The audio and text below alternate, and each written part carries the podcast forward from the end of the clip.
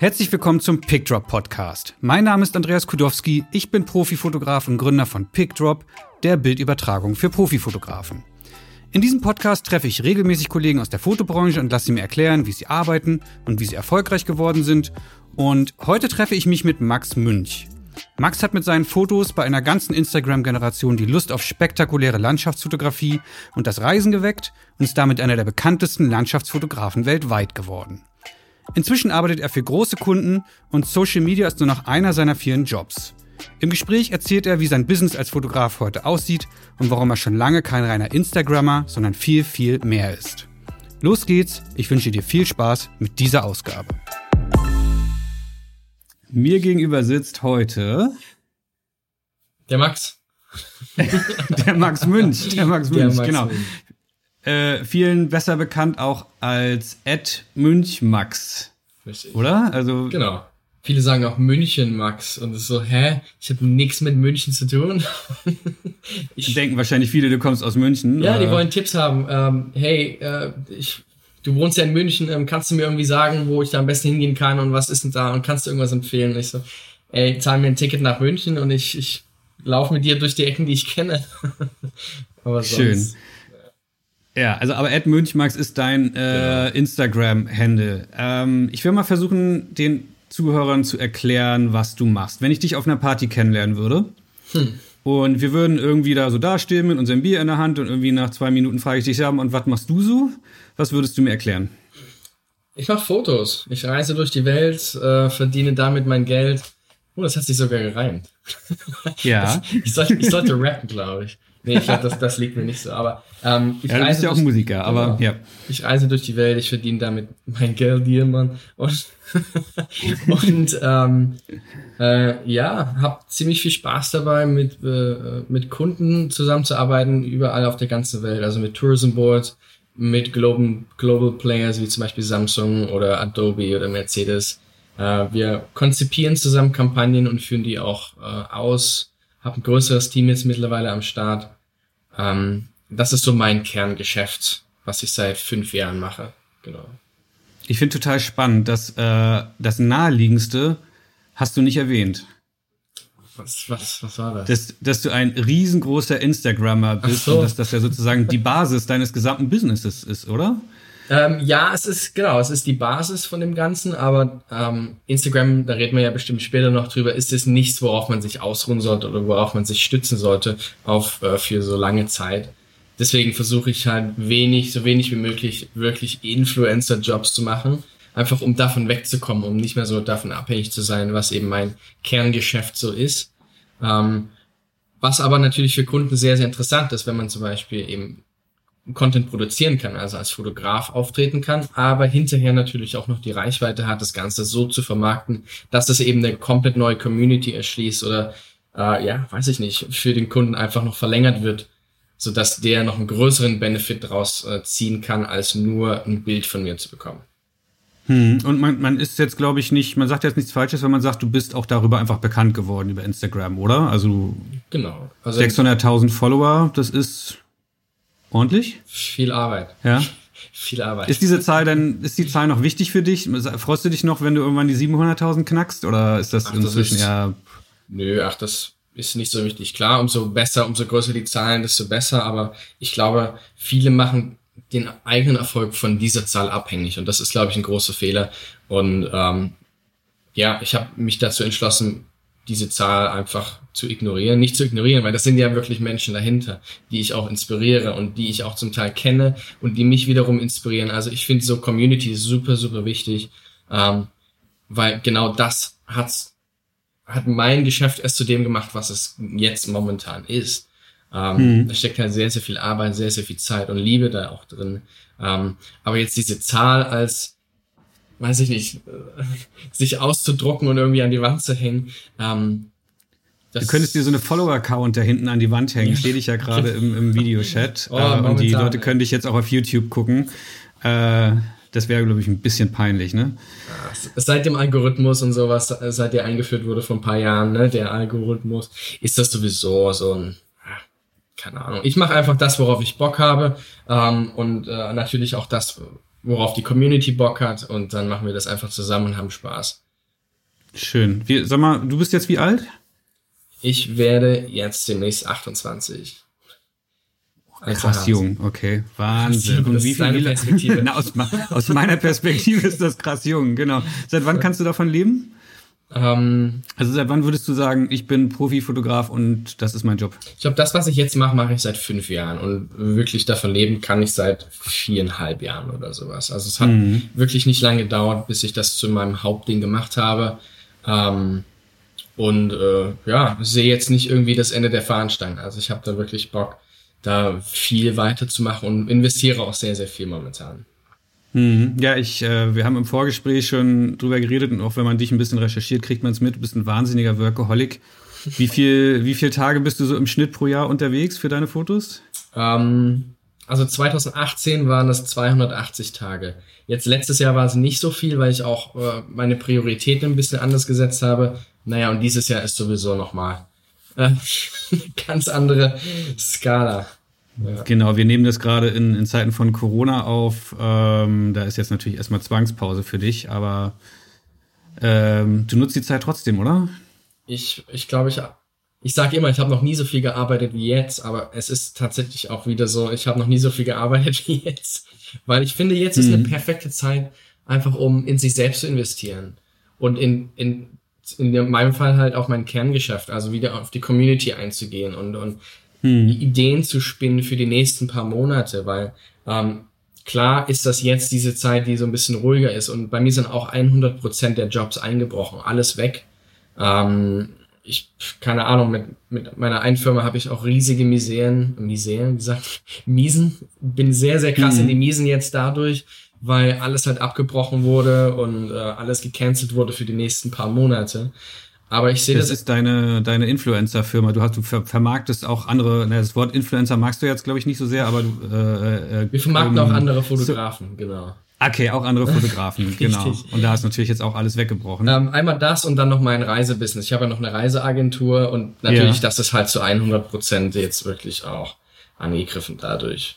Aber mhm. ähm, wir planen viel um, wir, wir, ja, weiß ich nicht, wir, wir bauen alles jetzt um und, und schauen einfach, dass wir so ab Juli die zweite Jahreshälfte noch planen können. Was schade ist, weil unsere Saison ist halt erst, ist dann nur drei Monate lang, aber naja, so ist es halt. Ja, ich finde, jetzt ist halt die perfekte Zeit, wirklich um was anzupacken ähm, und, um, und eben um sich und eben um in sich selbst zu investieren. Ähm, weil wahrscheinlich hat man nie wieder so viel Zeit wie jetzt gerade. Man hat immer irgendwie was zu tun und, und Jobs kommen rein und man muss die fertig machen, man bereitet neue vor. Und jetzt, wenn alles runtergefahren ist, glaube ich, ist eine super Zeit, um wirklich mal sich auf sich zu besinnen und auf das, was man machen möchte und machen äh, wollte schon für lange Zeit. Ja, du hast auch eine, eine neue Community gestartet. Da kommen wir zum Ende des Gesprächs hier nochmal drauf. Follow the Tracks, eine Online-Masterclass, wo man sich all das reinziehen kann, wenn man dir schon jahrelang auf Instagram und so folgt und sich ständig fragt, wie macht er das zur Hölle, kann man jetzt alles von dir lernen, ne? Genau. Gegen schmales Geld. Genau. Genau, cool. Da kommen wir am Ende nochmal genauer drauf, äh, so als kleinen Teaser. Du hast jetzt gesagt, du kannst da seit vier, fünf Jahren von leben. Was genau fotografierst du eigentlich? Für die, die, ich noch nicht, die dich noch nicht kennen. Äh, ich bin, glaube ich, sehr in der Landschaftssparte unterwegs, habe mich aber jetzt aber auch in den letzten paar Jahren so ein bisschen mehr auf so, ähm, ja, das, das, das echte Leben nochmal fokussiert, also die Leute, die dann auch dort wohnen. Also ich reise in, auch in viele Länder, die jetzt nicht so auf der, auf der Karte von den meisten ähm, Urlaubslisten halt auftaucht. Also ich bin jetzt selten irgendwie, keine Ahnung, in Spanien, in, in Italien oder so unterwegs, Griechenland, sondern es geht eher für mich in die kalten Regionen, auch in Richtung Zentralasien, wo man halt sonst nicht so viel ist. Ähm, und da fokussiere ich mich tatsächlich auch auf die Menschen, die dort leben, einfach um das Leben dort zu dokumentieren, um dort einzutauchen in diese Kultur, die unserer sehr, sehr fremd ist, aber doch viele Dinge einfach so ähnlich sind und man merkt halt, man ist so sehr miteinander verbunden. Ähm, und man kommt zurück nach Hause mit dem Gedanken, was leben wir hier eigentlich für ein Leben? Also wie gut geht's uns denn eigentlich? Und wie sehr wissen wir das überhaupt zu schätzen? In vielen Fällen ist es eben nicht der Fall, dass wir das zu schätzen wissen. Und ähm, hm. das, deswegen habe ich mich darauf so jetzt ein bisschen eingeschossen, die Menschen zu porträtieren, aber logischerweise auch in dieser Landschaft, in der sie zu Hause sind, weil dort leben die Menschen wirklich im Einklang mit der Natur Und ähm, deswegen ist es so eine Wechselwirkung, die ich sehr, sehr gerne einfange. Du hast es eigentlich fast schon ein bisschen gesagt, aber warum, warum reist du eigentlich? Um was zu erleben oder um die Bilder zu machen? Also ich glaube, jeder reist ja aus anderen Beweggründen. Und mein Kerngrund ist natürlich, irgendwie laufe ich für irgendwas weg und habe irgendwie das Gefühl, nicht angekommen zu sein und suche immer noch. Und das führt mich eben dazu, dass ich sehr, sehr gerne neue Dinge sehe, einfach. Ich liebe es, neue Orte zu entdecken und irgendwo aufzuwachen, wo ich noch nie gewesen bin. Das ist irgendwie das, das schönste Gefühl für mich überhaupt. Ähm, und umso spannender ist es natürlich, das dann auch einfangen zu wollen, einfangen zu können, sodass halt andere Leute davon inspiriert werden können und vielleicht sogar selbst dorthin reisen wollen. Hm. Und warum glaubst du, hm, was machst du besser oder anders als andere Instagram-Landschaftsfotografen, ähm, dass du im Vergleich, ich meine, es gibt bestimmt auch größere als dich, aber dass du so groß, berühmt, bekannt geworden bist, gibt es da irgendwie, was ist so dein, ach, es klingt so bescheuert, was ist so dein Erfolgsgeheimnis in Anführungsstrichen?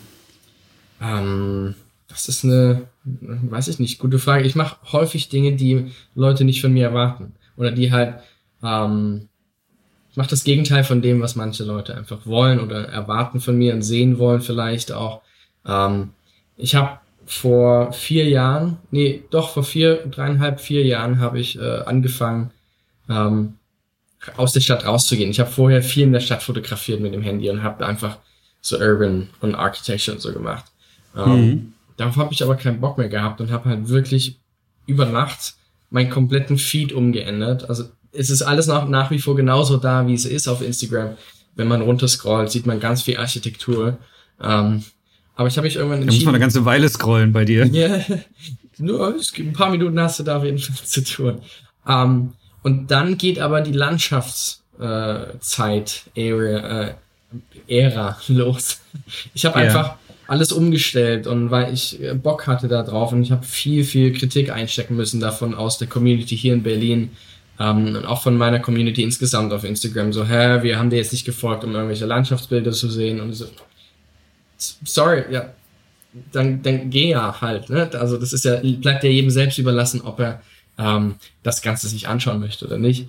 Ähm, aber ich fand es für mich einfach aufregend, irgendwas Neues zu entdecken. Und das war so äh, der ausschlaggebende Punkt, dass auch eine neue Community dann dazugekommen ist. Die alte ist vielleicht gegangen und er hat sich oder hat sich halt weiterhin für meine Sache interessiert, aber wichtiger ist, äh, eine neue Community ist dazugekommen und äh, das war, glaube ich, so der, der, der Stein, der das Ganze ins Rollen gebracht hat.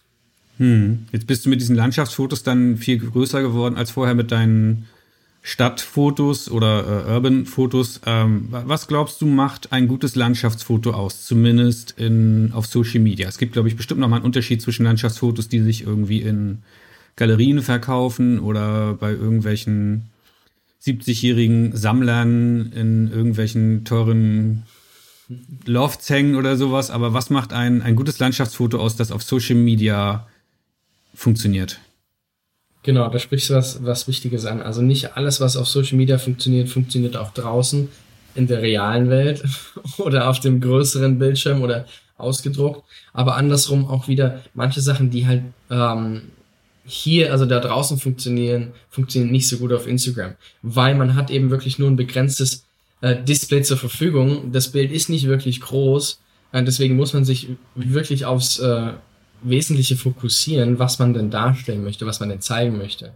Ähm, und ich glaube, da hat sich auf Instagram ganz am Anfang, konnte man ja nur im Quadrat posten, und da hat sich am Anfang diese Zentralperspektive ähm, sehr, sehr stark manifestiert. Also Quadrat, was macht man am besten? Ja, man arbeitet halt mit Zentralperspektive und ich glaube, das ist nach wie vor ähm, ein guter Startpunkt, um da loszulegen. Das ist bei Landschaft natürlich nicht immer wirklich einfach und auch nicht wirklich ähm, spannend, sich so, eine, so ein Bild anzuschauen. Also ähm, jedes Mal nur irgendwie was in der Mitte ist halt auch langweilig. Deswegen mhm. gelten trotzdem auch da die Regeln wie in der ganz normalen Fotografie andernorts ist, äh, außerdem. Zum Beispiel, also keine Ahnung, der goldene Schnitt ist auch ein Riesenthema. Ähm, Wobei es halt auf Instagram eher in die Porträtschiene geht, weder, äh, weniger halt landschaftmäßig. Was auch spannend ist, weil normalerweise macht man Landschaftsfotos ja im, im ähm, Landschaftsformat und nicht eben im Querformat. Genau, ja. im, im Hochformat. Ähm, das ist äh, eine große Umstellung auch für mich gewesen, weil mein Lieblingsformat ist nach wie vor 16 zu 9. Und, aber das funktioniert auf Instagram nicht. Das wäre jetzt meine, sofort meine Frage gewesen. Ist es wirklich so, dass ein Hochformat auf Instagram viel, viel mehr Klicks und damit Erfolg mit sich bringt, weil es einfach mehr Platz auf dem Display einnimmt und präsenter ist als ein Querformat? Genau, das ist ein ganz pragmatischer Grund. Man sieht es einfach länger. Weil die Menschen haben ja wenig Zeit, irgendwie da durchzuscrollen für, für Stunden. Ähm, das machen sie auch nicht. Sie haben gar, gar nicht diese Aufmerksamkeitsspanne. Ähm, deswegen ist es wichtig, umso, umso mehr Zeit man denen gibt, das Bild anschauen zu müssen oder zu dürfen, zu können, desto besser. Und so ein Landschaftsbild verschwindet halt, weil das nächste Bild taucht ja schon wieder auf. Ja, ja. Ich weiß gerade nicht, ob ich es clever oder traurig es finden ist, soll. Es ist, ist beides. Ja man macht was aus dem, was man äh, machen muss, wahrscheinlich. Und, und bei dir und bei dir hat's auch deine Fotografie geändert. Du hast wirklich angefangen, mehr im Hochformat zu fotografieren, ja. weil du weißt, ja, sorry, das verkauft sich dann besser auf Insta. Äh, ja, also beziehungsweise ich ähm, ich mache die Fotos nach wie vor alle Land im Landschaftsformat, nach wie vor, weil mhm. die will ich ja auch noch außerhalb von Instagram nutzen. Instagram ist ja nicht mein Lebensmittelpunkt.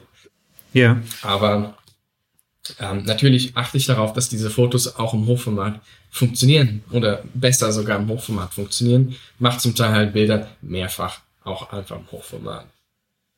Hm. Und äh, was, was aber das ist halt alles sehr, sehr allgemein. Also jeder muss, glaube ich, so seinen Stil finden auf Instagram. Es gibt Leute, die packen alle, also so viele Farben wie nur möglich rein, um so viel Aufmerksamkeit wie möglich auf, äh, auf ein Bild zu lenken.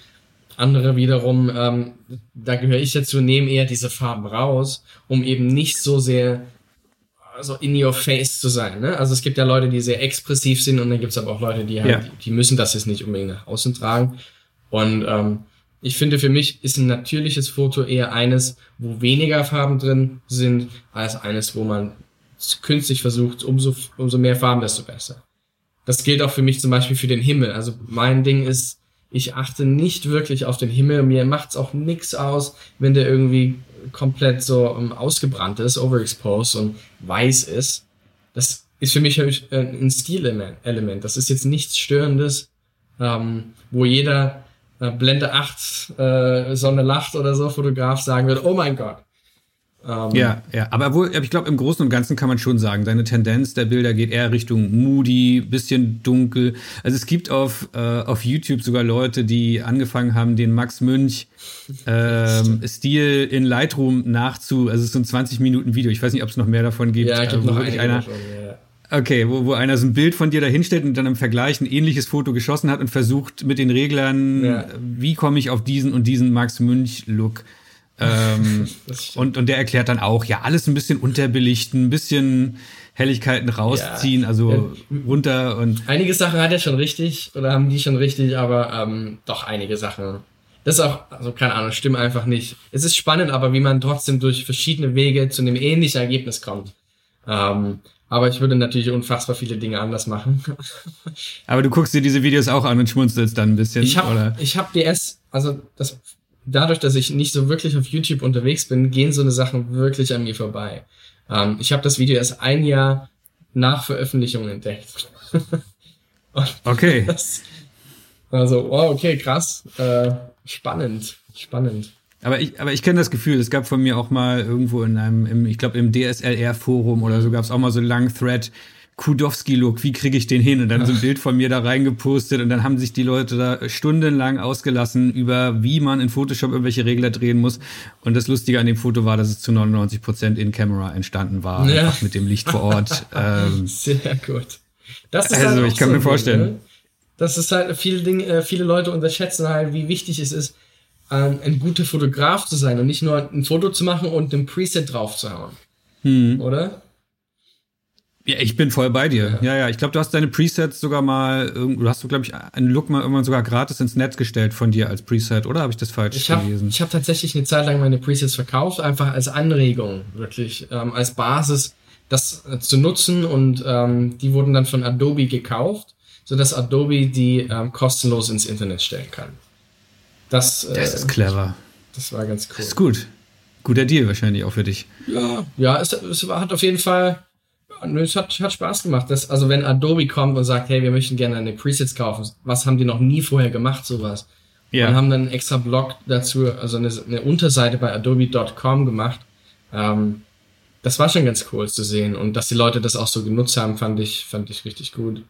Ähm, hm, ist auf jeden Fall eine große Ehre, ja. Ja. Ähm, noch was anderes Großes hast du mitgegründet. Also du hast super viele äh, Dinge, finde ich, irgendwie im Leben schon hingelegt in diesen wenigen Jahren, wo man sagen könnte, okay, das würde für eine Person, also jedes einzelne davon würde bei anderen Fotografen schon fürs Leben reichen. Du hast die German Romers mitgegründet, richtig? Genau. Auch vor. Erklär mal, was, was? Tatsächlich exakt fünf Jahren. Also wir haben jetzt April, aber wir haben es im, im März 2015 gegründet. Haben wir German Romans ja. gegründet. Und zwar ist die Idee gewesen, es haben sich so zwei, drei kleine Gruppen in Deutschland gebildet, so aus ein, zwei, drei Leuten jeweils, ähm, die halt zur gleichen Zeit Bock hatten, rauszugehen in die Natur und Fotos zu machen. Ähm, mhm. Tatsächlich war ja Instagram sehr, sehr, sehr urban und sehr, sehr essenslastig und, und Interior und sowas. Ne? So ein bisschen Pinterest-mäßig. Ja. Aber ähm, wirklich Naturfotografen gab es da überhaupt noch nicht. Und deswegen war das so unsere kleine Marktlücke, die wir da gesehen haben, gefunden haben, ohne dass wir das jetzt irgendwie mit irgendeinem Geschäftsgedanken im Hintergrund hatten, sondern wirklich, wir haben gemeinsam Bock gehabt, rauszugehen in die Natur und Fotos zu machen und die zu posten.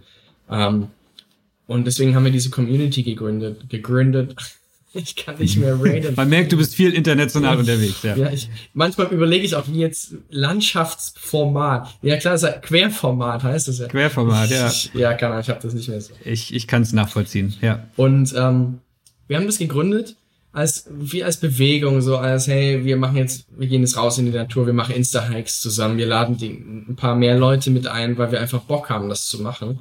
Ähm, weil ihr Lust hattet, das gemeinsam zu machen oder weil ihr gesehen habt, dass das gemeinsam ist, man irgendwie, kriegt man bessere Deals oder nee, was weiß ich, ach, was war der Hintergrund? Jahr, vor fünf Jahren war noch gar nichts mit Instagram, da war noch nichts mit Deals, da war noch nichts mit Jobs. Das war einfach wirklich aus Spaß an der Freude und wir hatten einfach Bock, uns kennenzulernen und mal was Neues auszuprobieren. Weil, ähm, keine Ahnung, ich war Student, andere wiederum haben, die sind ein bisschen älter, die haben schon einen Job gehabt, andere waren noch, sind noch zur Schule gegangen, haben erst vor zwei Jahren Abitur gemacht. Also es war so ein ganz wilder Mix aus zwölf Leuten, ähm, die sich dann zusammengefunden haben und losgezogen sind, um Fotos zu machen. Ohne irgendwelchen äh, Business-Gedanken im Hintergrund. Ja. Ähm, dann ist die Idee aber so gut eingeschlagen, dass halt die Community unfassbar schnell gewachsen ist. Ich weiß gar nicht, wie viele Follower wir jetzt auf Instagram haben, aber es sind äh, eine ganze, ganze Menge. Und wir haben, glaube ich, auch. Also es gibt auch einen Instagram-Account, der äh, German Romance genau. heißt, ne? Genau, ihr gemeinsam, den ihr gemeinsam mit Bildern füttert. 381.000 Follower. Und das ist halt einfach mhm. ganz, ähm, ganz natürlich mit uns mitgewachsen. Also wir haben jetzt nicht irgendwie groß das gepusht oder sowas. Wir haben uns natürlich immer verlinkt und so. Aber unser Ziel war es eben, Leute zu inspirieren, dazu rauszugehen, auch wenn halt das Wetter gerade mal nicht mitspielt. Weil gerade dann kann man mhm. geile Fotos machen und gerade dann ist keiner draußen. Auch bei irgendwelchen Hotspots oder die heißen halt jetzt Hotspots. Damals gab es sowas halt noch gar nicht. Ähm, ja. Und äh, ja, das ist eine riesige Community jetzt geworden. Und das hat uns natürlich auch, um die Frage eingangs nochmal zu beantworten, warum jetzt die Landschaftsfotografen bei mir erfolgreicher liefen als die Urban äh, Shots, ähm, war es einfach, es war einer der Gründe, warum German Romers äh, so stark durch die Decke gegangen ist, ähm, weil es eben jeder hat das plötzlich angefangen zu machen und jeder hat sich gegenseitig gepusht. Einfach so, hey, hm. guck dir diese Bilder mal an und guck dir diese Bilder mal an, wie geil ist das denn? Das war so ein gegenseitiges Hochschaukeln und das hat irgendwie ähm, funktioniert, wenn man das so sagen kann. Das war ja kein Ziel. Aber da kann man doch als, als Motivation für andere, vielleicht nicht unbedingt Landschaftsfotografen, was weiß ich, für Porträtfotografen sagen, ey Leute, unterstützt euch bedingungslos, nicht mit irgendwelchen Deals oder sonst was. Macht eine Facebook, Instagram, was auch immer Gruppe auf und mit den zwölf besten Berliner Porträtfotografen, keine Ahnung, und zeigt gemeinsam eure Arbeit oder irgendwie sowas. Absolut. Ich war immer und bin nach wie vor der Meinung, dass man zusammen einfach viel mehr erreichen kann als einzeln. Ähm, man kann sein Ding machen und man kann da krass aus der Menge herausstechen, aber ich glaube, wenn man sich gegenseitig unterstützt, Hilfe leistet, ähm, kritisiert, konstruktive Kritik abgibt und, und sich eigentlich hm. einfach nur gegenseitig pusht, kann man doch viel mehr erreichen, als wirklich nur so sein eigenes Ding zu machen. Und ähm, insgesamt haben wir jetzt halt eine Followerschaft von, ich glaube, knapp sieben Millionen insgesamt, die German Romers. Und das, das Mhm. Das wollte ich mal fragen. Was heißt denn Followerschaft? Meinst du jetzt Instagram-Follower? Du meinst eben ein paar hunderttausend Influencer? Genau, auf dem der Account selber hat halt äh, 380.000. Und aber die German Romers, die sind ja parallel auch einzeln sehr groß dadurch geworden. Und aber wie heißt das? Wie, wie, wie, wie wird man denn sozusagen Mitglied? Also jetzt nicht Vollmitglied, ihr Gründer, sondern äh, was sind das denn für Mitglieder, diese paar Millionen? Das habe ich mich schon bei der Recherche gefragt. Also jeder, das sind keine Mitglieder, jeder, das sind quasi unsere Follower, die sich darauf beziehen, auch äh, äh, Landschaftsfotos zu machen. Ähm, unsere mhm. Community sozusagen. Ähm, das ist halt tatsächlich auch die größte weltweit in diesem Kollektiv.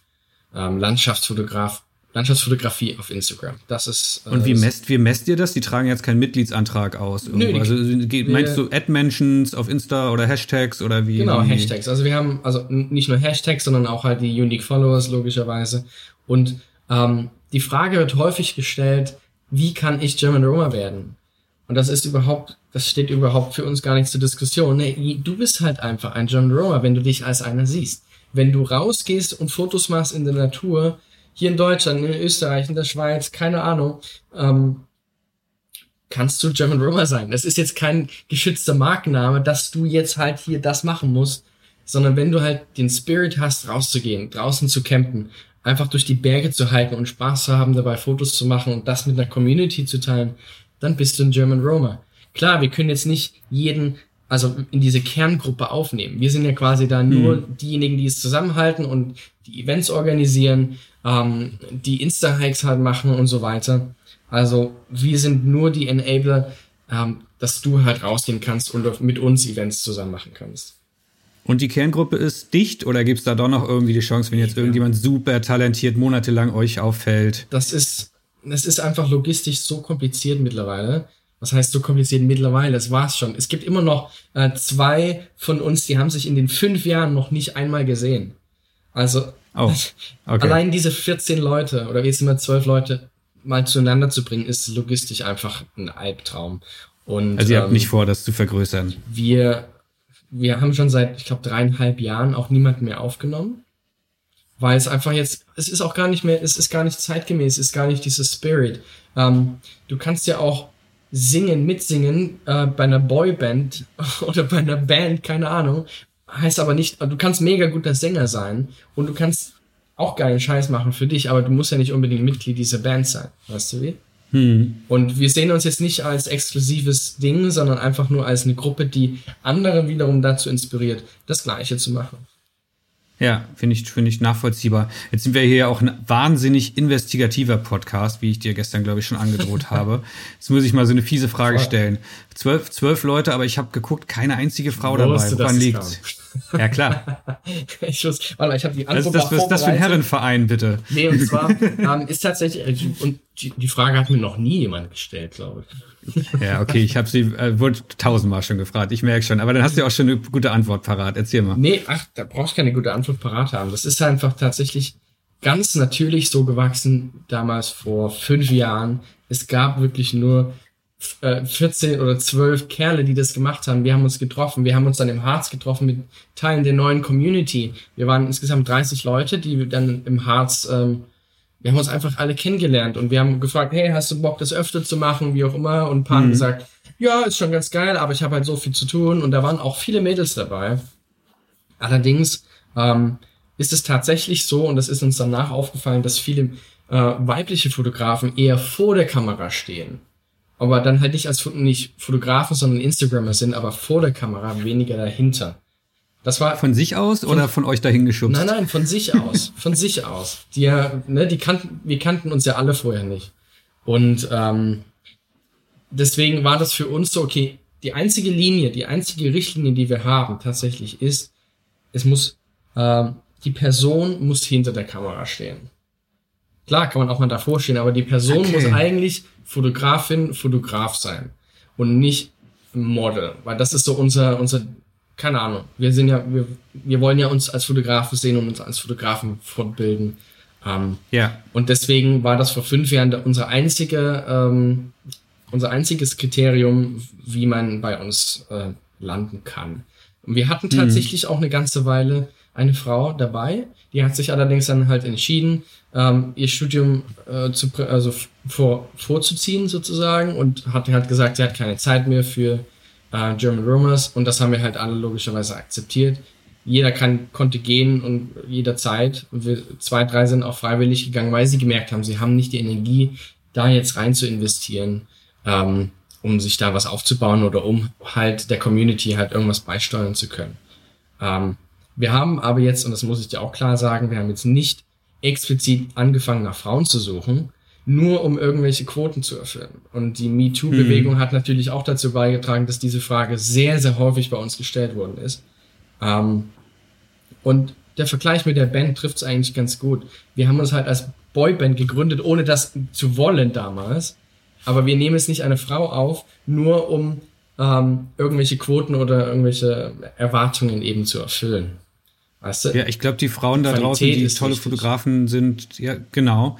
Und die Frauen da draußen, die tolle Fotografen sind, die sind ja auch stark genug, um ihre eigene Gruppe zu gründen. Wir, oder irgendwie Women Romers, keine Ahnung. Also gibt's da eigentlich irgendwie sowas wie. Tatsächlich, eine, eine ja, ja. Tatsächlich ja? gibt's ähm, das Bell Kollektiv oder Bell Collective. Ähm, das sind quasi mhm. nur Frauen.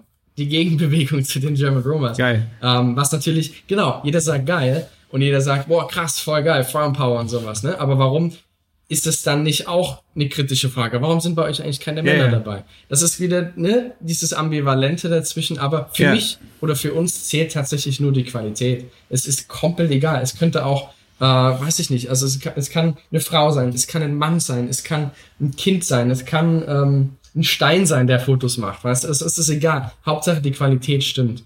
Und da ist das Geschlecht spielt für uns absolut keine Rolle. Okay, ich will da auch gar nicht weiter drauf länger rumreiten. Nö, nö, ähm, alles gut. Kommen wir mal. Du hast gesagt, einige von euch hatten dann irgendwie nicht die Energie, das langfristig äh, gut mitzumachen. Du hast anscheinend zu viel Energie, ist mein Eindruck, weil du hast noch, du hast noch, du hast noch dazu äh, Atmo Productions gegründet. Habe ich das richtig ausgesprochen? Ja, richtig. Eine Agentur. Was, was machst du mit der? Wir haben vor, ähm, wann war denn das? Anderthalb, anderthalb Jahren haben wir festgestellt, ähm, irgendwie es gibt noch nicht so eine, so eine, so, es gibt viele Agenturen und Managements, die eben ähm, Influencer vertreten, die vor der Kamera stehen. Es gibt aber mhm. niemanden wirklich, der damals ähm, die Leute hinter der Kamera aufgenommen hat, auch in diesem Instagram-Universum ähm, irgendwie. Also bei, bei normalen Fotografen, in Anführungsstrichen, gibt es ja Repräsentanzen. Die, genau. Das ist dir ja schon klar, ne? Das ist ja. mir ganz klar. Aber wenige ja. davon sind irgendwie auf Social Media spezialisiert. Ähm, die können es einfach nicht. Ja, es ist halt zu klassisch, weißt du? Und wir sind jetzt, mhm. einerseits klar, sehen wir uns jetzt als klassische Fotorepräsentanz, aber wir haben eben diesen Hintergrund, dass wir alle aus dem Social Media Bereich kommen. Sprich, ähm, unser Ziel ist es, ähm, dieses komplette Konstrukt zwischen Instagram, die Leute dahinter, also die Fotografen dahinter und die Kunden zusammenzuführen ähm, und sehen uns jetzt als Produktionsfirma, damit wir halt eben die Kunden, die reinkommen bei uns oder die wir halt anschreiben, die können wir sagen, hey, wir produzieren krassesten Content, wir machen Videos, wir machen Fotos etc. Und wir können mhm. das Ganze noch auf Social Media so verlängern und machen eine Kampagne draus. Wie sieht's denn aus? Das heißt, wenn ich Max Münch buchen will, ich bin jetzt BMW, keine Ahnung, mhm. äh, wenn ich dich jetzt buchen will, schreibe ich gar nicht dich selber an, sondern im besten Fall geht das über deine Agentur und du hast dir da so eine, so eine Hülle gebaut, die dich auch als Firma schützt sozusagen vor dem Persönlichen, was sonst irgendwie kommen könnte, oder? Ja, ach, Angst habe ich schon nix. nee, nicht schützt, das war, das war zu dramatisch Wobei ausgedrückt, BMW. aber es macht ja manchmal Sinn. Es, es macht ja manchmal Sinn, einfach sozusagen ja. das Ding auf stabile Beine zu stellen und nicht irgendwie mit dem persönlichen E-Mail-Account zu antworten und zu sagen, hey, wir wissen auch, warum wir Betrag XYZ von BMW haben möchten und ich bin hier kein kleiner Instagrammer, den ihr für 200 Euro am Tag durch die Gegend ja, schicken könnt. Ne? Finde ich auch tatsächlich sehr wichtig, dass man sich als, ähm, wenn man das halt professionell macht, auch professionell aufstellt. Dass man jetzt eben nicht, ähm, man, man, man ruft riesige Preise auf und man macht krasseste Verhandlungen und am Ende schreibt man eine Rechnung, äh, Kleinunternehmerregelung und so weiter. Weißt du, ja, das, ja. das ist einfach, es kommt, das, da fehlt irgendwie das, das Weitergedachte. Und ähm, dadurch, dass wir natürlich auch mehrere Leute sind, die jetzt in dieser Firma arbeiten, äh, ist es ganz logisch, dass halt die Aufgaben anders verteilt sind und ähm, jeder sich auf seine Sache fokussieren kann. Wir haben jetzt ähm, fünf Fotografen im Portfolio, das ist nicht viel, aber wie gesagt, was ich auch vorhin meinte, Qualität ist für uns viel wichtiger als die Quantität. Und wir müssen ja auch alle irgendwie verarzten können dabei. Aber wir stehen jetzt auch noch am Anfang, also wir ähm, hatten vor, dieses Jahr noch äh, gut zu wachsen. Das hat uns jetzt leider erstmal ein bisschen nach hinten katapultiert mit dem Corona-Dingens. Aber ähm, ich verliere nie meinen Optimismus. Ich bin immer voller Ideen, hab voll Bock, irgendwas zu machen. Ähm, und wenn das Konzept jetzt halt nicht mehr aufgeht, ja, dann ist es halt so, dann machen wir was anderes. Weißt du, also ich. Du hast ja noch drei, vier andere Eisen im Feuer. Ähm. Voll. Auch das, aber ne, also keine Ahnung, ich habe einfach Bock, Sachen zu machen. Ich habe auch jetzt wieder Bock, andere Sachen, neue Sachen zu gründen und dann ich habe schon wieder eine Idee für eine, eine weitere Firma und das ist so, ja gut, mit, mit wie alt warst du jetzt? 25, 28, was hattest du gerade gesagt? Ja, äh, 27.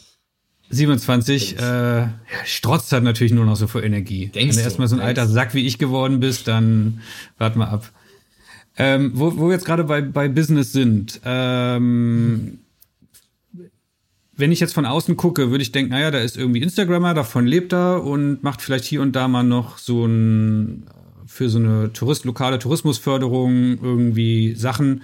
Ich will es mal wirklich versuchen zu verstehen. Wovon lebst du? Kannst du das irgendwie aufteilen, so von, von oben nach unten, was, was, was so deine Einkommen sind? Weil hier hören jetzt ganz viele klassische Fotografen zu, die alle sagen, ja, ich lebe halt davon, dass im Monat ich zehn Rechnungen schreibe über eine Auftragsproduktion, ein bisschen Nutzungsrechte obendrauf, fertig aus. Wie sieht das bei dir aus? Komplett anders oder? Also ganz im Kern sieht's genauso aus, weil ich, wir, wir teilen denselben Beruf. Ich bin ja auch Fotograf mhm. und ähm, da, da lebt man halt von der Produktion und vom, ähm, von den Lizenzen. Ähm, das Einzige, was vielleicht noch bei mir da in dieser Rechnung on top kommt, sind eben die Social Media äh, Posts, die dann noch dazukommen. Also diese Social Media Verlängerung. Wenn ich was auf Instagram poste, ist das halt für mich meine Werbeplattform, die ich halt dafür nutze, ähm, ja, meine Arbeit eben zu zeigen und äh, für Kunden sozusagen noch eine Verlängerung darzustellen. Das kommt im ganz klassischen Sinn noch mit dazu. Hat sich das gedreht bei dir sozusagen? Also war das früher so, dass die Leute eher mal einen, einen, Post bei dir gebucht haben, weil du viele Follower warst und inzwischen buchen sie dich eher, weil sie wollen, dass du dahin kommst, die Fotos machst, die die Fotos auch nutzen können als Kern und wie du schon sagst, du verlängerst es dann nur noch mal einmal über deinen Account? Genau, also es hat sich schon so ein bisschen gewandelt. Klar, man hat jetzt noch nicht einen meiner ersten Jobs, ich habe den mit dem Handy gemacht. Und, aber der Kunde war unfassbar zufrieden und mit dem Geld konnte ich dann ähm, das war halt wirklich eher auf Social Media ausgerichtet. Deswegen war das auch kein großes Problem. Ähm, aber danach konnte ich mir natürlich endlich meine Kamera kaufen und ähm, habe dann andere Jobs wiederum machen können. Und so hat sich das jetzt langsam geschiftet zwischen reine Social Media äh, Promos zu zum Teil reinen Content Produktion, wo nichts davon auf Social Media irgendwie verwendet wird äh, auf meinen Kanälen. Mhm. Ähm, das finde ich eine sehr spannende Entwicklung, weil auch ganz, ganz natürlich budgetär sieht's auch halt im Social Media Marketing ein bisschen ähm, trauriger aus als im Werbebudget einer Firma, die halt für Produktion halt auch äh, was in die Hand nehmen möchte. War das für dich auch dann irgendwann mal eine Bestätigung? Weil ich kann mir vorstellen, und damit meine ich jetzt explizit nicht mich, ich kann mir aber vorstellen, dass viele ältere Berufsfotografen, die das jetzt seit 30 mhm. Jahren machen, immer irgendwie so ein bisschen abschätzig auf dich als Instagrammer, also dich nur als Instagrammer sehen sozusagen und nicht sehen, okay, der ist auch wirklicher Fotograf. Ähm, war das für dich so eine Genugtuung dann auch irgendwann mal, als der erste Job kam, der dich wirklich für deine Fotografie gebucht hat und nicht dafür, dass du so und so 4000 Follower hast? Also nicht von dir ja. explizit diese Verlängerung wollte? Ach, ich, ich habe nie irgendwie so Genugtuung oder sowas, so, so, so ein Gefühl kenne ich gar nicht. Also ich, ne, das ist ja irgendwie so, man, ach, ich hab's ja doch gesagt. Ähm, und das ist irgendwie, ja, keine Ahnung, kenne ich nicht so. Ich finde es halt nur ähm, spannend, wirklich zu sehen, wie jetzt die, die Augen tatsächlich auf diesen Job sich geändert haben. Also wie ähm, klassische Fotografen. Ich kenne ja auch sehr viele. Ich komme ja aus diesem Feld ja auch. Bei mir in Chemnitz mhm. habe ich sehr, mit sehr vielen klassischen Fotografen, die auch in Agenturen oder selbstständig sind, zusammengearbeitet. Habe auch meinen Praktikas da gemacht und ähm, die haben halt gesehen, dass ich halt in dieser Schiene konnte ich eben keinen Fuß fassen, weil dort eben schon so viele Leute waren, die im klassischen Sinne diese Fotos gemacht haben. Ich habe dann meine eigenen Sachen dann angefangen auf Social Media zu posten, damals auf, wann war was, Schüler VZ und, und Studi VZ und, und boah, und dann als Facebook losging, auch vor so 10, 11 Jahren oder so, wow, das ist echt schon lang. Das ist eine ähm, Weile, ne? Ja. da halt ähm, kam dann aber auch plötzlich so die klassischen Fotografen und sagen, hä, wieso ist denn das Foto, was du jetzt auf Facebook gepostet hast, auch in der Zeitung? Also wie kommt das? Ähm, ja, die haben mich halt angeschrieben und so und dann ähm, merkt man schon so, dass man so skeptische Blicke auf sie zieht, aber auch, ähm, klar, man wird ausgelacht. ja, Instagram ist halt eine Plattform, wo man halt seine Katzenbilder und seine Essensbilder halt hochlädt. Ne? Und so war es ja auch. Aber man muss halt sich selbst erfinden und äh, neu erfinden und man muss halt irgendwas Neues machen, was anderes machen. Deswegen finde ich es eher schade, dass halt viele klassische Fotografen, die wirklich, wirklich sehr, sehr gut sind und eine unfassbar gute Ausbildung hatten, unfassbar gute, gutes Auge haben und auch die Bearbeitung oder einfach analog fotografieren, dass die irgendwie viele von denen den Anschluss verpasst haben. Weil die könnten jetzt halt wirklich, wirklich gute neue Jobs in anderen Umfeldern irgendwie an Land gezogen haben in dieser Zeit anstatt jetzt weiterhin zu Hause ein Studio zu haben und zu hoffen, dass ein Kunde kommt und sagt, hey, wir würden gerne Fotos machen wollen. Dann, dann machen wir es doch mal ganz konkret. Ich benutze dich jetzt hier mal als gratis äh, Beratung. Äh, ich bin einer dieser klassischen mhm. Fotografen, arbeite irgendwie für Magazine, kommen Fotos wie das da hinter mir raus. Äh, Hallo. Irgendwie. Hallo Angie. Hallo. Hallo Angie, genau. Ähm, was würdest du mir denn jetzt raten? Kannst du das überhaupt so, so spontan? Was, was sollte ich tun? Ich habe, glaube ich, irgendwas knapp unter 3000 Follower auf Instagram, also sozusagen vernachlässigbar. Ich mache Fotos von Menschen, die nicht, also ich mache keine Landschaften, kein Essen, keine, bin keine sexy Lady, die sich irgendwie halbnackt in den See stellt. Ich habe also gar nicht das Material, um die Masse auf Instagram zu überzeugen. Also ich werde nicht äh, 50.000 Likes für dieses Merkel-Foto irgendwie kriegen. Ist das überhaupt, meinst du, das ist überhaupt möglich für normale Fotografen wie mich, da eine Strategie aufzubauen, wie man das jetzt auch nutzt, wie du ja quasi fast schon gefordert hast? Ähm, ja. Also ich schätze, du hast das Material, du hast, du, du hast ja deine fantastische Fotografie. Du hast ja jetzt, du machst jetzt keine sorry an alle HDR-Fotografen, aber du machst jetzt keine übertriebenen HDR-Bilder und postest die mhm. schräg oder blurry irgendwie auf Instagram. Weißt du, du hast ja einen super Anspruch an dich selbst und du hast auch ähm, wirklich ähm, ein Auge dafür.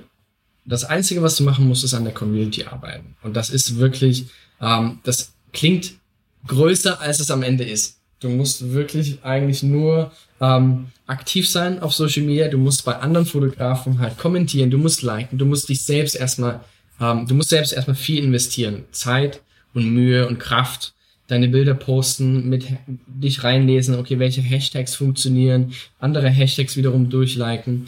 Aber das Wichtigste ist tatsächlich, sich zu connecten mit anderen Fotografen, mit anderen, vielleicht auch mit, mit Models oder Du hast ja ein Top-Model hinter dir äh, auf dem Bild auf jeden Fall. weißt du? Frag Angie doch mal, ob sie das Bild repostet und sagt halt, hey, das Bild ist von ah. dir. Weißt du wie? Das ist jetzt ein Extrembeispiel, ja, ja. aber ähm, Klar. ich kenne einige Fotografen, die sich auf die Porträtschiene äh, eingeschossen haben ähm, und auch große ähm, Leute fotografiert haben und die halt dann, die wiederum haben das auf ihrem Instagram-Account geteilt und haben eben gesagt, das Bild von dem und dem. Und da meinst du, ich habe dann was davon, dann, dann ganz viele private Nutzer zu haben, weil die sind ja nicht meine Kunden. Vielleicht bin ich jetzt wirklich schon so ein alter Sack, der, der skeptisch da sitzt und sagt, nee, das bringt ja alles nichts. Ich glaube, äh, äh, ich glaube, du unterschätzt die Leute, die Instagram nutzen. Du nutzt doch Instagram selber auch, oder? Ja, klar. Okay, also der theoretisch der Art Director und sonst was der ist, wird es auch klingt sehen, meinst du, ne? klassisch mhm. und blöd, aber es ist tatsächlich, es sind doch Leute da draußen, die privat Instagram nutzen, die aber geschäftsmäßig halt irgendwas machen, wovon du am Ende vielleicht profitieren könntest, weißt du wie? Die mich, die, die haben eine Schraubenfirma, also stellen Schrauben her und brauchen irgendwann Mitarbeiterfotos Beispielsweise. und buchen dann irgendwann mich, weil sie, ja, ja, Beispielsweise. Okay. Oder keine mhm. Ahnung, plötzlich kommt der FC Bayern München und sagt, ähm, boah, wir haben das Foto gesehen, können wir, wir hätten gerne echt geile Fotos in diesem Stil von dir, hast du Bock? Weißt du wie? Mhm. Also unterschätzt dich mal nicht, unterschätzt mal nicht die Community, die dahinter steht. Hab mal Mut, ähm, daran zu glauben, dass dort draußen was Positives passiert und nicht negativ. Dass die Community, egal wie groß sie ist, wenn es 3000 Leute sind und davon sind aber zwei Top-Manager dabei, die irgendwie sagen, boah, mhm. geile Fotos, das will ich für, für, für mein Geschäft oder was weiß ich, ähm, dann hast du doch schon mehr gekonnt, als wenn du 500.000 Follower hast. Aber das sind alle 14-jährige Mädels und Jungs, die ähm, überhaupt kein Geld haben, um sich überhaupt einen Print kaufen zu können.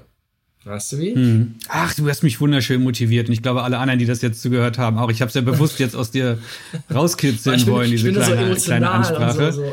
Ja, es ist super. Ist doch, finde ich, finde ich total toll. Aber sag mal, deine. Hauptkunden sind dann sozusagen Tourismusförderungen und Leute, die irgendwie äh, Leute in ihre Landschaften ziehen wollen, sozusagen als Konsumenten oder wer, wer, wer bucht dich? Ah, das ist ganz unterschiedlich. Am Anfang war es tatsächlich viele Tourismus- äh, Firmen ähm, weltweit. Die erste, mein erster Job, mein erster großer Job kam aus Kanada vom, von der Canadian Tourism Commission, die äh, mich beauftragt hat, eben nach Kanada zu kommen, äh, Fotos für die zu machen, dass die die auf Social Media nutzen können ähm, und auch ein, zwei Hero Shots, die sie dann tatsächlich auch zwei Jahre später auf allen Botschaften weltweit direkt vor die Tür gestellt haben. Ein Bild von mir stand über vor jeder kanadischen Botschaft in dieser Welt stand ein Bild von mir, was ich vor vier Jahren gemacht habe oder vor fünf Jahren. Mit dem Handy. Mit dem Handy. Und es war so, wow, krass. ne? Also, ja. fantastisch.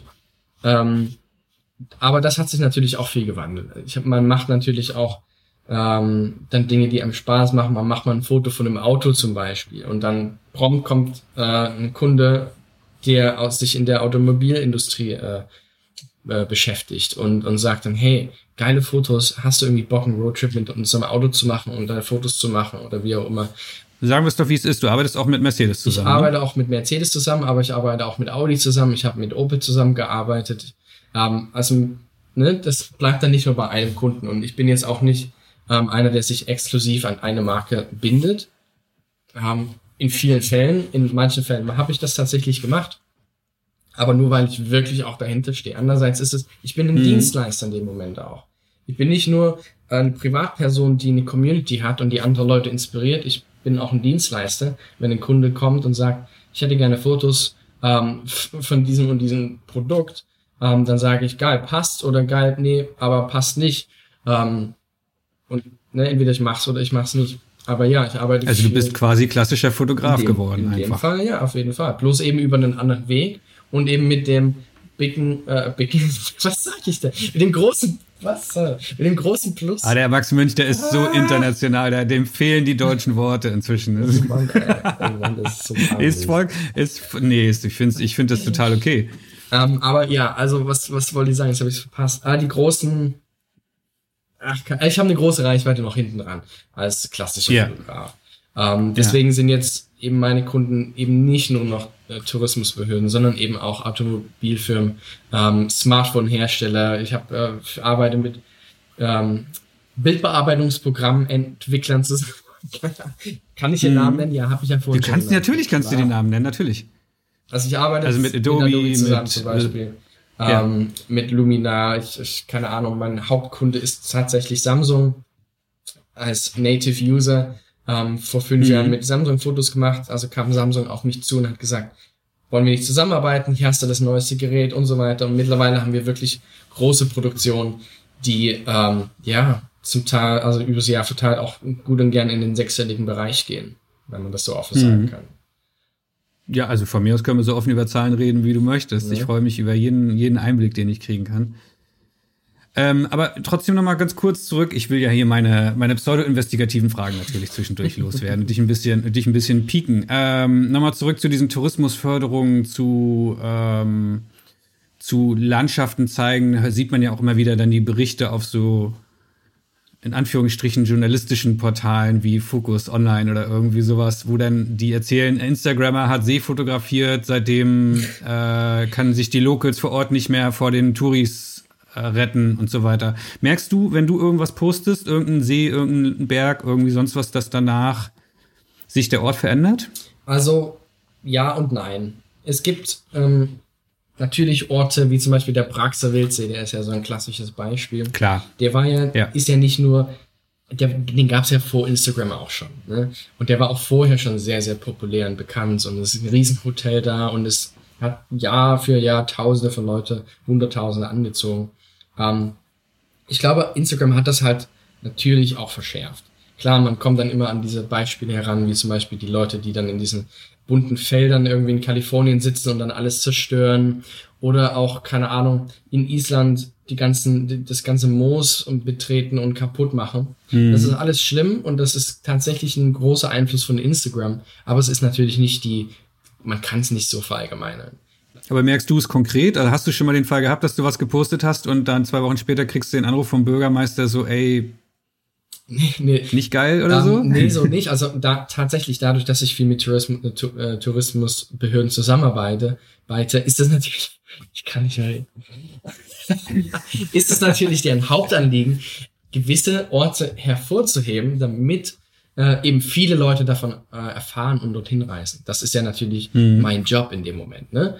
Ähm, aber es geht auch wirklich, es ist wichtig darum, äh, es geht wirklich darum, auch äh, zu kommunizieren als Influencer, was ist gestattet und was nicht. Und man muss sich an gewisse Regeln auch selbst halten. Ähm, zum Beispiel, wenn dort steht, nicht über diesen Zaun steigen. Natürlich bin ich früher selber halt dann auch über diese Zäune geklettert, weil ich es nicht besser wusste. Und mir hat das auch keiner gesagt. Klar, das Schild war da. Ähm, aber ne, ich war jung und unerfahren oder wie auch immer mhm. man das so sagen kann. Ähm, aber jetzt mit diesem Hintergrundwissen, dass man halt wirklich einen Einfluss hat, ist, hat man auch eine gewisse Verantwortung. Ähm, und das ist wichtig, dass viele Influencer das auch äh, realisieren und halt auch mit auf den Weg geben bei ihren Postings, dass man eben keine Fotos hinter der Absperrung macht oder dass man eben nicht mit der Drohne irgendwo fliegt, wo man das nicht sollte. Mhm. Ähm, also da hat man wirklich schon eine Verantwortung und ähm, umso wichtiger ist es eben auch, sich diese bewusst zu sein, wenn man solche Spots eben äh, postet. Ich habe zum Beispiel, und das ist wahrscheinlich mein prominentestes Beispiel, ähm, wann war das auch 2015, hab ich, ähm, war ich bei der Rakotsbrücke das ist in Sachsen. Das ist diese, runde, runde, Brücke, ne? Bekannt, jetzt ja. unfassbar bekannte Brücke. Die war natürlich auch vorher schon bekannt und ich kannte sie auch schon als Kind, weil das ein Rhododendron-Park ist und ich das Wort Rhododendron damals nicht aussprechen konnte. weißt du? Und ich komme eben aus Sachsen, also für mich war es eher so ein, so ein Home Run und so ein, ähm, ja, ich lass mal dahin gehen, ja. Fotos machen. Und das ist halt damals unfassbar viral gegangen. Das hat Instagram gerepostet und das hat äh, anderthalb Millionen Likes damals bekommen. Und das war für Instagram kein Bild jemals auf Instagram hatte mehr als eine Million Likes damals. Mhm. Und das Bild hatte irgendwie so anderthalb Millionen und es ist so oft geteilt worden. Und das Problem war, da war eine Person drauf auf diesem, äh, auf der Brücke. Ähm, weil damals Vielleicht haben wir es nicht gesehen, vielleicht waren wir auch einfach äh, blind oder wir waren halt zu spät da, ähm, weil es dunkel war und wir haben das Schild nicht gesehen, nicht betreten. Tatsächlich. Ah, ihr habt eine Person draufgestellt sozusagen, weil es cool wirkte auf dem Foto. Hm. Genau, weil es einfach unser Ding war, irgendwie immer eine kleine Person im Bild ja, klar. zu haben. Hm. So. Ähm, mittlerweile machen das aber, also das Bild ist viral gegangen. Damals gab es irgendwie zwei Einträge auf, auf, auf Instagram unter dem Hashtag dieser, dieses hm. Ortes. Und mittlerweile sind es halt Hunderte, wenn nicht wahrscheinlich Tausende und es ist halt weltweit bekannt. Das heißt aber nicht, dass ähm, die Brücke ja nicht vorher schon bekannt war. Auch nicht unter den äh, Landschaftsfotografen, den klassischen. Zum Beispiel Kilian Schönberger, kennst du vielleicht ja, auch. Fantastischer Fotograf und unfassbare ähm, Passion, die dahinter steckt, wie er für ein Foto so viel Zeit investiert. Das mhm. ist mind-blowing. Aber ähm, er war halt vorher schon da, hat eben aber nicht das Tool Instagram damals genutzt gehabt. Und seine Fotos davon sind wahrscheinlich tausendmal besser als meine. Mhm. Ähm, und ähm, aber dieses Bild ist halt damals auf Instagram viral gegangen. Und deswegen sind jetzt mittlerweile so viele Leute durch eben dieses Instagram-Bild dorthin gereist und haben dann auch angefangen, Fotos zu machen. Die, die nächsten Fotos, die ich von diesem Ort gemacht habe, waren halt auch ohne Person einfach. Und ich habe auch gesagt, hey, man, man darf nicht auf die Brücke gehen, bitte mach das auch nicht, sei kreativ, alle, ne? sucht was anderes. Genau, ja. machen immer noch viele. Jetzt ist natürlich das komplette Ding erstmal trockengelegt und abgesperrt. Das ist halt leider, leider ein großes Negativbeispiel geworden, nachdem Wie, auch dieser Deswegen oder aus anderen Gründen? Ähm, da war dieser Red Bull-Wettbewerb, ja. richtig? Ich weiß es nicht. Wo dieser, da war so ein, so ein äh, BMX-Fahrer, der auf dieser Brücke dann rumgeturnt mhm. ist. Ähm, und äh, das ist viral gegangen auch und, und ähm, dann war so, wow, die Stadtverwaltung hat eben halt gesagt, hey, das ist unser Ding, da steht ein großes Schild mittlerweile davor, nicht betreten. Mhm. Ähm, und ähm, ja, und die haben es trotzdem gemacht. Und das Bild ist jetzt sogar, hat noch einen Wettbewerb gewonnen. Mhm.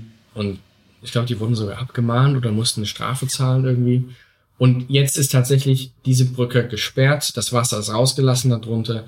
Ähm, keine Ahnung, hoffentlich wird das wieder hergestellt, weil es ist ein super schöner Ort und es ist einfach so ein friedlicher Ort. Und was man halt machen konnte, und das haben wir dann gemacht, wir sind halt kreativ dann unterwegs gewesen, sind mit dem Kajak da lang gefahren, dass halt nichts irgendwie kaputt geht oder sowas. Drunter durch. Mhm. Ähm, und man kann ja auch drum herumstehen und gerne Fotos machen. Mhm. Ja, klar. Das, und das ist halt so ein Negativbeispiel, aber ähm, in den meisten Fällen ist es natürlich so gewünscht, dass halt Orte halt große Aufmerksamkeit mhm. erfahren. Hm. Ich habe ein persönliches Erlebnis gehabt, das habe ich dir im Vorgespräch auch schon ganz kurz, glaube ich, angedeutet. Wir mhm. waren, meine Partnerin und ich, wir waren in den Alpen auf dieser, wie heißt das, Seceda-Alm oder wie wird die richtig ausgesprochen? Ja, Seceda. Seceda-Alm. Das ist mhm. diese ebenfalls so super berühmte Instagram-Alm. Geht auf der einen Seite schräg runter und auf der anderen Seite quasi steil. Also es ist super, ja. gefühlt 45 Grad. Äh, ich glaube, jeder hat es jetzt verstanden, welches Bild ich meine, weil es jeder schon mal gesehen hat. Und natürlich habe ich mich da auch hingesetzt, mit dem Handy irgendwie ein Foto davon gemacht und auf Instagram gepostet später irgendwie. Aber vor allem habe ich hauptsächlich mich dort an, an irgendwo hingesetzt, den Zaun beachtet und die Ruhe genossen, so wie das wahrscheinlich 90 Prozent aller Alpenurlauber wollen. Und wir saßen da und haben diesen Ausblick genossen und dann war da so, so ein, naja, ich nenne ihn jetzt Instagrammer, keine Ahnung, ich, ich weiß es nicht. Ließ da, so, ja, ließ da so ein Typ so eine, eine Drohne fliegen, einfach so zwei Ecken weiter. Das ist ja so in verschiedene Abschnitte eingeteilt, wenn man so drauf guckt. Ja, ja. Ließ die Drohne fliegen, ähm, ließ sie hin und her sausen, ließ sie von sich weg per Geste fliegen. Du kennst all diese, diese Moves, die man dann so macht für YouTube, Instagram. Wahrscheinlich war es eher ein YouTuber. Ähm, und für uns bedeutete das und wahrscheinlich 100 andere Leute, die da mühsam hochgestapft mhm. oder mit der, angenehm mit der Seilbahn hochgefahren sind, das, wofür man eigentlich für den Ort da ist, war kaputt in der Sekunde, zumindest für diese halbe Stunde. Ähm, ja. Ich habe ihn dann später sogar darauf angesprochen, weil es ging so weit, dass er da eine Bengalo zündete. Mitten in dieser wunderschönen Landschaft zündete er so eine Bengalo und, oh und oh feierte sich. Und ich hatte das Gefühl, den Ort hat er gar nicht verstanden. Also die, die, die Landschaft gar nicht wirklich verstanden, wahrgenommen. Ähm, wie gehst du mit sowas um, wenn du unterwegs bist in, in so Gegenden? Ich arbeite viel mit Drohnen tatsächlich, aber auch wirklich nur da, wo es erlaubt ist. Und ich glaube, ich weiß auch gar nicht, Szene, ob das da jetzt erlaubt ist? Ich glaube nämlich nicht. Ich glaube nicht. Und ähm, da muss tatsächlich viel härter durchgegriffen werden, damit eben die Leute, die halt wirklich eine, ähm, eine Erlaubnis haben, dort zu fliegen, eine schriftliche Erlaubnis ähm, haben, dass die halt das machen dürfen, weißt du, und nicht eben jeder da seinen, seinen, seine Drohnen hochsteigen lässt. Weil das ist halt der Grund, warum es so viele Verbote gibt. Einfach weil es halt jeder macht, ohne Rücksicht auf den anderen zu nehmen. Das finde ich extrem schade. Das schränkt uns natürlich auch sehr, sehr ein in unserer Arbeit. Ähm, aber viel, viel wichtiger ist es, ähm, was du auch meintest. Er hat den Ort nicht verstanden. Er hat sich überhaupt keine Zeit genommen, diesen Ort einfach mal anzuschauen und zu genießen und bevor er loslegt, irgendwas zu machen, einfach mal da zu sitzen und sich das anzuschauen und sich, keine Ahnung, das auf sich wirken zu lassen. Ich glaube, das machen die, die wenigsten ähm, Instagrammer da draußen, wie, äh, wie man sich tatsächlich schimpfen kann. Die gehen dorthin, machen die geilste Fotos, bearbeiten die, posten das und Wahnsinn und ähm, aber haben den Ort noch nicht wirklich verinnerlicht oder waren nicht da. Weißt du, dieses Gefühl, man hat eine Erinnerung geschaffen, aber eher für die anderen und eher für Instagram als für sich selbst. Und das finde ich eine große Gefahr. Und ich glaube, jeder sollte, der irgendwo ist, auch für länger als eine Stunde oder für, für einen Tag oder sowas, erstmal alles weglegen, Kamera weglegen, alles Tschüss und einfach nur da sein, genießen, Erinnerungen für sich selber schaffen. Das ist so viel mehr. Schaffst du das noch, wenn du jetzt für, für Kanada da durch die Balken hetzt, äh, durch die, durch die Balken, durch die äh, Alpen, wollte ich gerade sagen, durch die Berge. Das ist das Wort. Ähm, guck mal, ich stolper auch manchmal hier. Ähm, schaffst du das noch oder ist du dann wirklich, bist du dann im Auftragsmodus und sagst, ich muss so viele Motive wie möglich hier heute schaffen und äh, Vollgas? Oder schaffst du es wirklich noch, dich mal eine halbe Stunde hinzusetzen und die, die Landschaft zu verstehen? Das ist tatsächlich ein, äh, ein ganz, äh, ja, eine ganz wichtige Sache ich muss halt viel unterscheiden zwischen, okay, ich bin jetzt hier, um diesen Job zu machen und habe hm. wirklich jetzt nur noch diese Zeit, weil der Sonnenuntergang ist jetzt halt gleich und es ist vorbei in ein paar Minuten. Und entweder ich habe den Schuss oder ich habe den nicht. Ähm, und bekomme dann mein Geld oder nicht. Das ist dann in dem Moment, bin ich Dienstleister und muss halt einfach dann abdrücken und irgendwie das Bestmögliche daraus machen. Weil oft hm. kommt man einen Tag dorthin und hat nur diese eine Chance. Und wenn man die halt nutzt, um da zu sitzen und zu sagen, ich habe jetzt aber eine Erinnerung für mich selbst geschaffen. Dann hat man natürlich auch nichts gekonnt, ne? Ja. Weil, also man muss dann wirklich sehen, ähm, dass man sich anderweitig da irgendwie diese Ruhe holt. Aber ich versuche auch diese Jobs ähm, so zu gestalten, dass ich auf jeden Fall genug Zeit habe, um eben auch mal so eine Sachen zu machen. Einfach um diesen Ort zu genießen und nicht von A nach B nach C zu hetzen, einfach da zu sein, anzukommen. Weil hm. Besonders, wenn man jetzt zum Beispiel ähm, reist und eben jetzt nicht sich auf Landschaft fokussiert, sondern auf Menschen, ähm, das kannst du viel besser sagen als ich. Man muss halt äh, sich auf den Menschen erstmal einlassen. Man muss sich erstmal mit den wenn Menschen du die Zeit hast, ja. genau, auseinandersetzen, wenn man diese Zeit hat. Und besonders, wenn ich jetzt zum Beispiel ähm, in der Mongolei unterwegs bin, ist, wenn ich da sofort mit der Kamera komme und ins Gesicht halte, dann alle Abwehrhaltung und sowas. Deswegen ähm, finde ich es wichtig, wenn man da ist, erstmal zum Beispiel einen halben Tag die Kamera weglegen und einfach nur mit den Leuten, die Leute kennenlernen, sich halt quasi mhm. eingliedern und sich äh, bekannt machen miteinander. Und dann kann man immer noch sagen, hey, ich würde gerne Fotos machen. Wenn du da jetzt hinreist, an egal welchen Ort, zur Mongolei kommen wir gleich noch, wie viel, wie viel Vorbereitung machst du? Weil du musst ja natürlich, du musst ja, du musst ja sammeln mhm. auf eine Art und Weise. Du musst ja irgendwie genug Content für deinen Feed finden, für deine Kunden, für, für beide im besten Falle gleichzeitig. Weißt du vorher genau, was du fotografieren willst? Weißt du, du willst jetzt zur Secheda hoch und willst genau diesen Schuss haben zum hundertsten Mal? Oder äh, gehst du mit Google Maps die Orte durch, um möglichst effektiv da Material zu sammeln? Wie, wie planst du deine Motive? Ist auch wieder ganz unterschiedlich, je nachdem, für welchen Kunden ich da bin und wie viel Zeit ich habe ähm, und was ich, was, was für ein Produkt ich da halt shooten muss. Ähm, manchmal gehe ich, gehe ich an den Ort und habe wirklich viel vorher recherchiert und habe vorher geschaut, wo äh, gibt es noch einen geilen Ort, wo müsste man mal hin. Ähm, ja, keine Ahnung, ich überlege halt, was kann man anders machen. Ähm, logischerweise die klassischen Motive ne, nimmt man halt mit, weil warum denn auch nicht? Ne? Mhm. Ne? Man kann ja trotzdem den Schuss machen, den andere auch schon gemacht haben, ähm, weil es halt einfach ist halt geil. Deswegen bauen die äh, Firmen oder die, die Landschafts kann ich mal reden. Deswegen bauen ja die Tourismusbehörden ähm, eine Aussichtsplattform da. Einerseits, um eben die Natur zu schützen, damit nicht überall jeder rumrennt, sondern halt, weil dieser Ort wahrscheinlich sehr, sehr schön ist. Ähm, und warum sollte man das nicht mitnehmen? Aber andererseits, ganz oft gehe ich auch auf einen Job und habe mich ähm, landschaftsmäßig oder motivwahlmäßig überhaupt nicht vorbereitet, weil ich nicht voreingenommen dorthin gehen möchte und ähm, irgendwie ein vorgefertigtes Bild haben möchte im Kopf und dann dorthin gehe und genau dieses Foto haben möchte. Ähm, mhm. Das ist, glaube ich, gefährlich, weil dann hat man diesen Tunnelblick, dann hat man diese Scheuklappen davor und schaut sich gar nicht mehr um, was ist denn hinter einem, was ist denn links und rechts von einem und fokussiert sich nur noch auf das, was man vor, vorher schon mal gesehen hat bei jemand anderem. Hm. Weißt du? Ja, das ist gefährlich wahrscheinlich. Voll. Was glaubst du, wie viel, wie viel Fotos schaffst du so im Jahr, die du selber wirklich toll findest, wo du sagst, Hammer. Und ohne, ohne Wenn und Aber mein Lieblingsfoto? Boah. keine Ahnung. Das ist, ähm, nee, keine Ahnung. Ich bin halt wirklich, ich glaube, da bin ich auch nicht selbstbewusst genug, dazu zu sagen, hey, das ist jetzt irgendwie mein krasses Lieblingsfoto und das ist das und das ist mein Standard jetzt. Ähm, ich finde immer halt, dass viele Fotos von mir, ähm, die ich mache, die ich auch gut finde, haben so eine 9 oder eine 8 von 10 aber es fehlt immer irgendwas und das ist immer genau das, was mich dazu bewegt, rauszugehen und nochmal Neues zu machen, weitere Fotos zu erstellen. Und ich bin wirklich tatsächlich oft nicht zufrieden mit mir selbst ähm, und schaue einfach, dass ich halt irgendwas verbessern kann und ruhe mich nicht irgendwie da, darauf aus, dass das irgendwie ein geiles Bild geworden ist. Okay, na gut, du hast ja noch ein paar Jahrzehnte, um, um dahin zu kommen, dass du irgendwann sagst, da, also Martin Schöller meinte neulich im Podcast, zehn Bilder im Jahr oder irgendwie sowas. Wenn es oder was ein ja. Bild, warte mal, ich komme jetzt auch durcheinander, aber auf jeden Fall eine unfassbar geringe Ganz Zahl an Bildern, mit denen er zufrieden ist. Auf jeden Fall. Ich glaube, da so. ist jeder. Ist bei dir auch nicht anders. Ich glaube, da sind wir alle relativ ähnlich. Ähm, bei einem Trip, wenn da wirklich zwei Bilder rumkommen, wo ich sage, boah, die sind, die sind schon ganz nice. Die spielen dann in mhm. diese, in dieses Portfolio von einem, einer Jahresübersicht mit rein.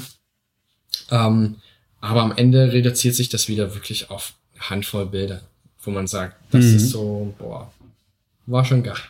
Aber es ist immer noch, immer noch Luft nach oben. Also ich bin da immer auf der Suche nach ähm, äh, einer Verbesserung irgendwo. Hm.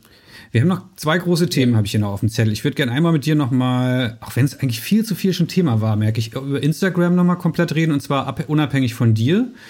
Und dann natürlich noch die Mongolei. Da will ich gerne noch mal ein bisschen mit dir zu quatschen. Ähm, fangen wir mal mit Instagram an. Siehst du sowas wie den Instagram-Landschaftslook irgendwie aktuell? Gibt es irgendwas sozusagen, wo du sagst, ich kann es nicht mehr sehen oder wo du anderen sagen würdest, ja, mach's halt so und so, dann wirst du auch erfolgreich, aber bitte erwarte nicht, dass du dann irgendwie einzigartig wirst? Also. Nö, ich glaube, es gibt so viele verschiedene Ansätze da draußen, so viele verschiedene Stilrichtungen, die alle ihre Daseinsberechtigung haben und auch Spaß machen, sich die anzuschauen und sich gegenseitig zu inspirieren. Ähm, hm. Ich glaube, da kann nichts kein Tipp geben, was jetzt hier irgendwie am besten funktioniert. Ähm, was gut ist, ist, ähm, wenn man sich tatsächlich mal Presets von anderen kauft, einfach mal schaut, wie sieht denn das aus, äh, was macht denn diese Person? Weniger und äh, vor dem Hintergrund, ich kaufe jetzt die Presets und packe die einfach auf alle meine Bilder und dann werden die geil, sondern mehr als mhm. Inspiration, was, wie macht diese Person diese Bilder, wie kommt sie zu diesem Look und ähm, was muss ich dafür tun, damit ich nur meinen eigenen Stil entwickle. Ähm, und ich sage äh, bewusst kaufen, weil viele ziehen sich das auch irgendwo aus dem Internet, aber du musst auch bedenken, dass viele, ähm, keine Ahnung, das sind halt kleine Fotografen, die halt ähm, daraus versuchen, irgendwie ein Einkommen zu generieren, um halt über mhm. die Runden zu kommen. Und wenn man dann halt, ähm, ja, keine Ahnung, sich irgendwo im Netz irgendwas runterzieht, ist das natürlich auch scheiße, wie, wie überall. Ne? Total, ja, ja, genau. Aber es gibt jetzt keinen Look und für Instagram, wo ich sage, das drauf und du gehst ab wie eine Rakete. Es gibt, es gibt auch wirklich nicht diesen, ich will gar nicht so den Tipp draus machen, ich will eher so sagen, wenn du so durchscrollst, du hast ja, du sitzt ja wahrscheinlich wie wir alle manchmal auf Klo und scrollst gelangweilt durch Instagram durch und siehst die ewig gleichen Bilder, die ewig gleiche Bildbearbeitung. Gibt es da nicht auch irgendwas, wo du sagst, wo du die, innerlich die Augen verdrehst und sagst, oh Gott, ich kann es nicht mehr sehen? Es geht gar nicht wirklich da um die Bildbearbeitung, es geht wirklich eher ums Motiv. Und dann gibt's auch wirklich. Oder den, meinetwegen genau, auch das, ja. Geht's bei, bei vielen Leuten, geht's mir dann so, ich scroll runter, ach, schon wieder das. Naja, mh. Und dann gucke ich am nächsten Tag wieder rein, ach, das kennen wir ja auch. Und dann geht's halt irgendwann dahin gehen, dass ich halt sage, boah, habe ich echt keinen Bock mehr drauf und dann unfollow, weil es ist halt, für mich ist Instagram, klar, man connect, connectet sich mit Freunden und mit, mit, ähm, mit Leuten, die man so kennt. Aber es soll auch eine mhm. Inspirationsquelle mhm. sein. Und man kann ja trotzdem mit der Person befreundet sein, wenn man ihr auch nicht auf Instagram folgt. Das ist so mein Ding. Keine Ahnung, von euch da draußen, wenn ihr einfach keinen Bock habt auf meine Bilder, ähm, und ihr kennt mich und dann äh, habe ich auch kein Problem damit, wenn ihr einen folgt, weil es ist doch halt eine Inspiration darstellen, weißt du? Man guckt rein ich glaub, und du hast gerade aus Versehen das, das, du hast gerade aus Versehen das äh, das Zitat dieses Podcasts rausgehauen. Man kann auch mit anderen befreundet sein, ohne ihnen auf Instagram zu folgen. Das finde ich, ja. das finde ich großartig. Weil Instagram ist halt ja auch, ist ja keine Lebenseinstellung, ist ja keine Philosophie, ist ja keine Religion. Es ist ja einfach eine App, die man halt nutzt, um sich zu connecten und, ja. und geilen Scheiß damit zusammen zu machen, finde ich. Hm. Und wenn man trotzdem jetzt noch mal Richtung, doch wieder Richtung Tipp, wenn man äh, trotzdem irgendwie dir nacheifern will, gibt es da sowas wie, oder ich frage anders, wie wichtig ist Konsistenz auf Instagram? Also du hast ja auch irgendwann für dich entschieden, ich mache jetzt keine, keine Städte mehr, ich mache jetzt Landschaften. Und dann gibt es da konstant Landschaften, mal mit Personen drin, mal ohne, mhm. mal Wasserfälle, mal Berge, mal und so weiter.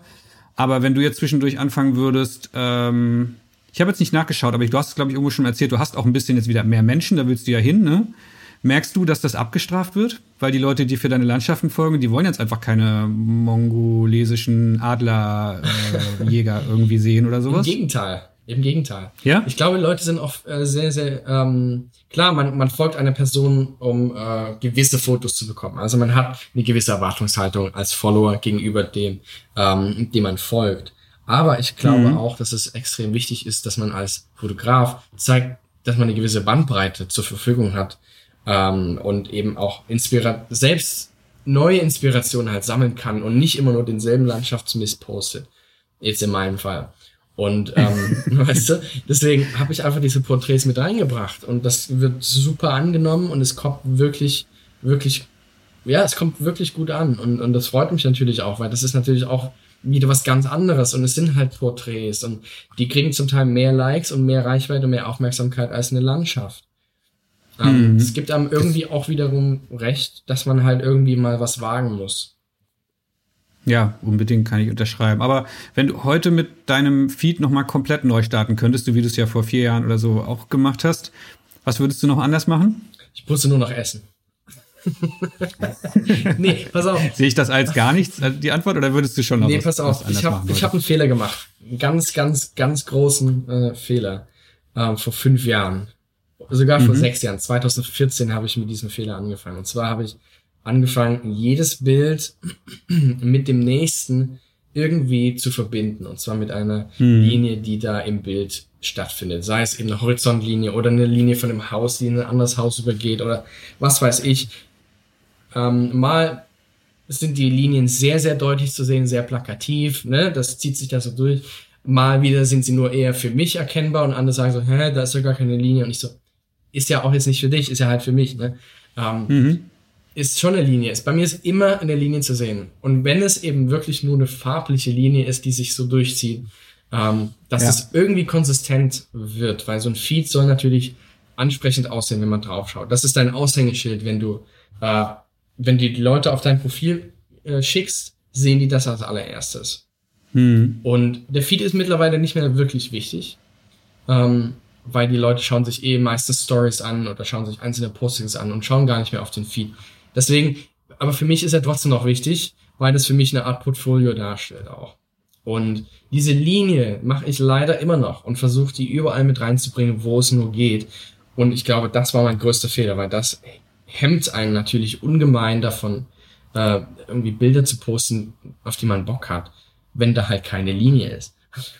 Aber glaubst du, das wissen die meisten Leute? Also ich weiß es, weil ich jetzt irgendwie dich gefühlt zwei Tage lang hoch und runter recherchiert habe, aber wissen das deine Follower? Gucken die wirklich nach diesen Linien? Tatsächlich, es gibt äh, eine Hashtag, The Münchmax Line. Ich habe gar nicht mehr reingeschaut. Ich habe das einmal gepostet irgendwie. Und es gibt halt Leute, die das an ihre Stories posten und sagen, das ist die Münchmax-Linie und krass und verlinken mich da und so, oh, was sagst du dazu und so. Also es, viele wissen das und viele wissen es auch nicht. Es gibt dazu ein kleines Story-Highlight bei mir im, äh, auf dem Profil, The Münchmax Line. Ähm, weil ich der Erste war, der das gemacht hat. Das war auch damals Teil des Instagram-Posts auf, auf Insta Instagram, dieses Feature mit der Brücke, da habe ich eben davon gesprochen, dass es für mich extrem wichtig ist, ähm, wie im Leben, dass man halt alles lieber zusammen machen sollte, statt gegeneinander, ähm, dass ich irgendwie die Welt gehört doch zusammen. Es ist doch, kann doch nichts irgendwie separat und einzeln betrachtet werden. Es gehört doch irgendwie alles zusammen. Und deswegen war es so meine Idee dahinter, alle Landschaften irgendwie miteinander zu verbinden, egal wie weit weg sie miteinander, äh, wie weit weg sie voneinander sind. Auch mit diesem musikalischen Hintergrund, den ich ja habe. Ja, genau. Wir haben es jetzt nicht erzählt, aber du bist ausgebildeter Musiker. Ne? Genau, richtig. Dass man halt so eine Melodie hat, die sich da halt durch diesen Feed durchzieht und das einfach hm. schön und ansprechend und ästhetisch einfach darstellen. Und diesen Fehler würde ich nicht nochmal machen. Ich habe das Gefühl, wenn, selbst wenn es keiner äh, sehen würde, du könntest jetzt nicht mehr damit aufhören, weil du das für dich so ein, fast so eine Zwangsneurose entwickelt hast, wirklich, oder? Es ist so ein, sorry, I'm a pain in the ass, weil das hemmt einen so unfassbar. Und ich poste auch einfach kein, jetzt habe ich schon wieder zwei Tage nichts gepostet, weil ich kein Bild mit der Linie drin gefunden habe. Also macht es nicht, macht es nicht, macht es. ja, also man kann sich sein Leben auch selber schwer machen, haben wir gerade gelernt, genau. Ähm, zwei Fragen noch zu Instagram. Wir haben nicht ewig Zeit. Äh, ich versuche ein bisschen schneller durchzurauschen. Ähm, siehst du schon also du hast ja gesagt, es gibt gar nicht diesen einen Trend irgendwie so, aber siehst du schon irgendwas Neues am Insta-Himmel, wo du sagst, krass, das sind die neuen coolen, das sind die nächsten Jungs und Mädels, die irgendwie das Game nochmal komplett äh, auf den Kopf stellen. Also sozusagen siehst du etwas nach diesem kleiner Mensch in roter Jacke auf Berggipfel-Trend, der uns jetzt jahrelang beschäftigt mhm. hat? Ah, es ist schwierig zu sagen, weil es hat sich so manifestiert und es gibt halt viele, die das immer noch machen. Und wie du ja sagst, der Typ mit deiner, mit seiner Bengalo, mit seinem Feuer mhm. und seinem Rauch, das war so 2014, 15 und es gibt halt immer noch Leute, die es machen und es geil finden. Und es ist ja. auch cool. Ähm, nur wenn man es halt äh, übertreibt, ist es halt nicht, so, nicht mehr cool. Aber ähm, ich glaube, viele Leute haben sich so ein bisschen auch satt gesehen an Instagram. Deswegen gehen ja jetzt viele zu TikTok, weil das so lustig und mhm. unterhaltsam ist. Und ähm, ich sehe da jetzt noch nicht so wirklich den, den, den hochqualitativen Content, aber vielleicht ist das auch gar nicht die Plattform dafür. Und das ist auch in Ordnung. Vielleicht soll es wirklich nur um lustige Videos gehen und, und kreative Menschen, die sich gerne in, äh, vor die Kamera stellen und irgendwelchen geilen Scheiß machen. Ähm, mhm. Aber auf Instagram selber, ähm, es ist super schwer zu sagen, glaube ich. Auch zumal ich jetzt in dieser Bubble drin bin, weißt du wie? Ähm, was ich halt feststelle ist und was ich auch äh, begrüße und gut finde, dass halt viele Instagrammer selber anfangen halt eigene Produkte zu entwickeln. ähm, über Instagram hinaus zu denken. Mhm. Zu sagen, hey, das ist, ich arbeite an meinem Branding statt an meinem Instagram-Following, weißt du wie? Dass man halt sich selbst daraus jetzt in diese Basis nimmt, was wir ganz am Anfang besprochen haben, Instagram-Basis und dann sich was Neues alleine selber aufbaut. Aber so vom Bild. Ist ja eigentlich auch ganz lustig ja. sozusagen. Der Instagrammer, der kein Instagrammer mehr sein will, sondern irgendwann, also so wie du es ja auch schon geschafft hast, und das meine ich jetzt gar nicht, kann, kann falsch rüberkommen, irgendwie höhnisch oder wie sagt man, mhm. sondern aber der Instagrammer, der irgendwann sagt, ich will jetzt aber wirklich nicht mehr als Instagrammer wahrgenommen werden, sondern als Fotograf oder als die und die Marke und so weiter, also ja. da wieder weg will. Ne? Ja, nö, aber das ist, ja, ist aber jedem selbst überlassen, klar. Es gibt ja auch Leute, ich, äh, Freunde von mir, die ähm, sind unfassbar groß auf Instagram. Die haben insgesamt fünf Millionen Follower oder sowas. Die machen geile Fotos, aber die sagen von sich aus, sie sind keine Fotografen. Sie sind halt Influencer. Und das ist auch in Ordnung. Und die machen da halt das Beste draus. Entwickeln ihre eigenen Produkte und bringen die halt so an den, auf den Markt, ähm, wie sie es halt best, am besten können. Und die müssen ja auch keine Fotografen sein, um damit Geld zu verdienen, wenn sie halt eine Reichweite haben und wissen, wie sie es vermarkten können. Aber ich möchte ja ich, es ist auch, wie man so mit so, so einem so Social, mit so einem sozialen Druck umgeht, weißt du? Ich bin zum Beispiel kein Mensch, der eigentlich gerne vor der Kamera ist. Ich bin kein Mensch, der sehr, sehr ähm, expressiv ist und sehr, sehr, wie soll man sagen, einfach von sich überzeugt ist und das in die Welt hinaus mhm. ne? ähm, deswegen mache ich sowas halt auch nicht und stelle mich vor die Kamera die ganze Zeit und ich finde auch diesen, diesen Druck auf Social Media manchmal einfach viel zu hoch und bin einfach mal zwei, drei Tage komplett weg davon, weil ich so, boah, ich kann nicht mehr, es geht nicht mehr. Und äh, deswegen, deswegen will ich halt auch davon weg, eher in Richtung ne, als Fotograf arbeiten. Das heißt nicht, dass es mir Spaß macht. Äh, nicht, das heißt nicht, dass es mir keinen Spaß mehr macht, auf Instagram zu sein und zu kommentieren und, und, und, und mich mit Leuten auszutauschen. Im Gegenteil, es macht unfassbar viel Spaß. Und ich lerne so viele neue Leute kennen, aber ähm, es ist trotzdem gewisser Druck dahinter, wenn man das eben als Geschäftsmodell hat. Das ist ganz klar. Und da muss man damit umgehen können oder äh, man kann es halt nicht so gut. Ja, du hast mir lustigerweise meine nächste Frage vorweggenommen, so wie sehr das inzwischen auch für dich zum Druck geworden ist, diese ständig reisen müssen, 250, 80 Tage oder was du da gesagt hattest, im Jahr unterwegs sein.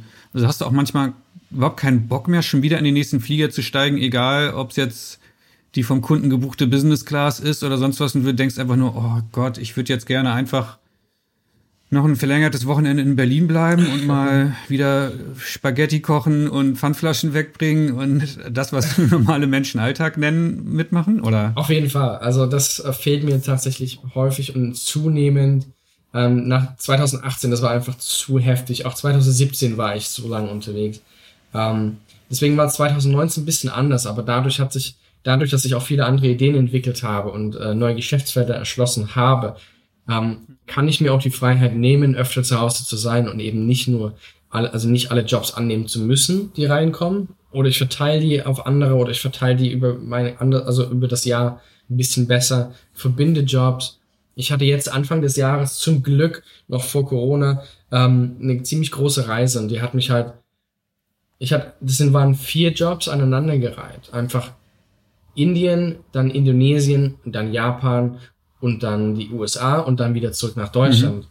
Mhm. Fünf Jobs insgesamt. Und ähm, habe versucht, einerseits natürlich meine, meine Flugaktivitäten stark einzugrenzen, eben um nicht hin und her zu fliegen und dann den CO2-Abdruck, der bei mir halt leider naturgemäß sehr hoch ist, noch weiter in die Höhe zu treiben.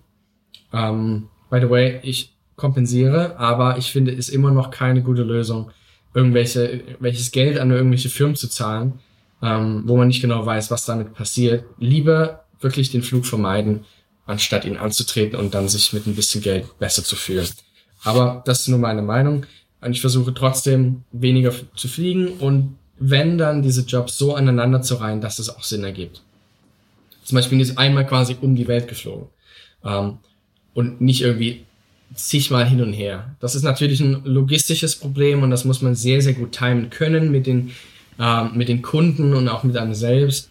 Aber ja, ähm, aber der Druck dahinter ist halt enorm, das Ganze so am Laufen zu halten mit dem, was man so macht. Deswegen habe ich mich eben versucht, ähm, ja, mit neuen Dingen zu beschäftigen. zum Beispiel eben meinem kleinen Geschäft in der Mongolei. Genau, die Mongolei. Das ist jetzt das nächste Thema. Zwischendurch, ich habe sie schon angedroht, kommen die sich immer mal wiederholende Rubrik der fiesen Fragen hier bei Pickdrop. Kurzer Cut, zwei fiese Fragen, nicht viele heute.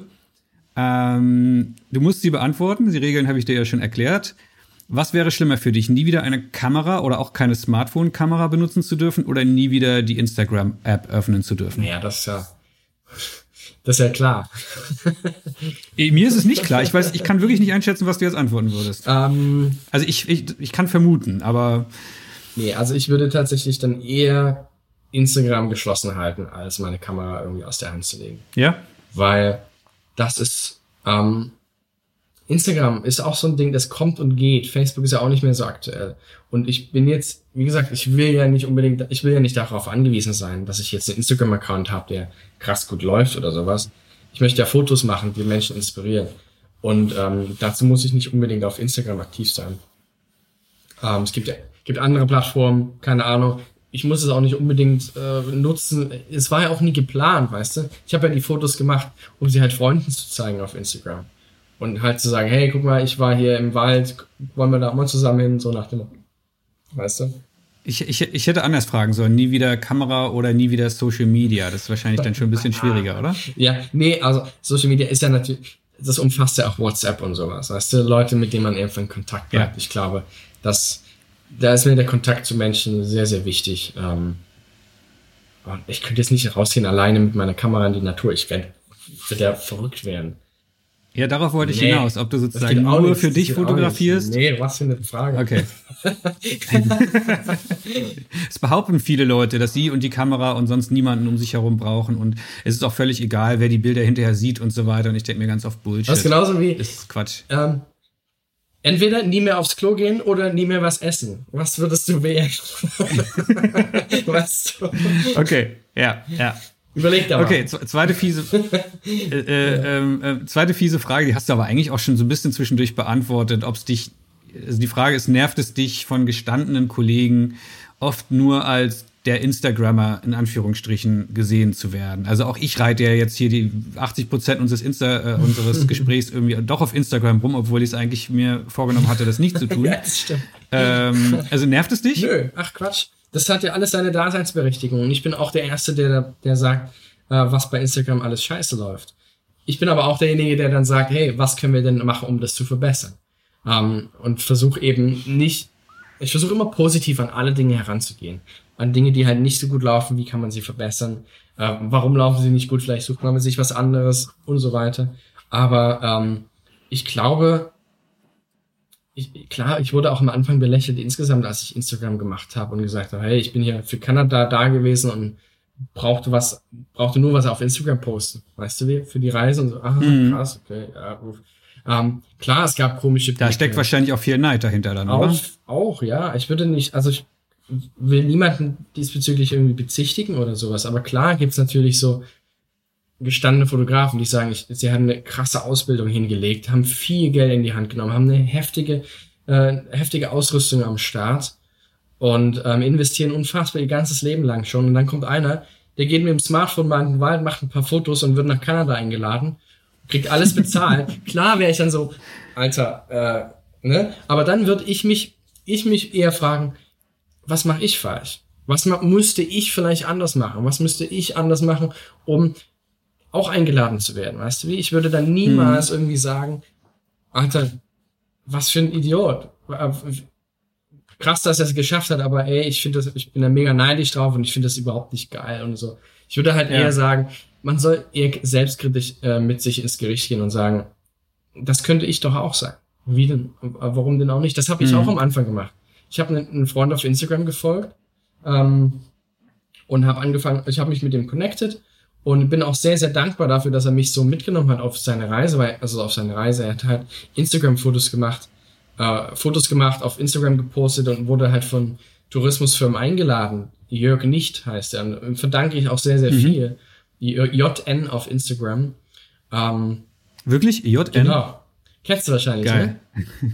nee, kenne ich jetzt wirklich leider nicht, aber ich wundere mich, dass er ein so kurzes Instagram-Handle Ja, er war, war ganz hat. am Anfang einfach dabei. Ne? Ist Krass. einer der, der okay, alteingesessenen und macht mittlerweile, also früher super geile Bilder, danach habe ich meinen eigenen Stil geändert, deswegen fand ich es nicht mehr so inspirierend, aber mittlerweile finde ich wieder, dass er unfassbar gute Arbeit leistet. Ähm, ja. Und ähm, er hat mich so damals ein bisschen so rangeführt und hat gesagt, was muss man machen, ähm, um dahin zu kommen, um zu wachsen und so weiter. Und er hat mir auch geholfen. Damals war es noch wichtig, dass andere deine eigenen Bilder liken, damit die wiederum andere Leute sehen. Das hat er halt bei mir gemacht. Dann hat man, ich habe ein Bild gepostet und er hat's geliked und andere haben das gesehen und so weiter.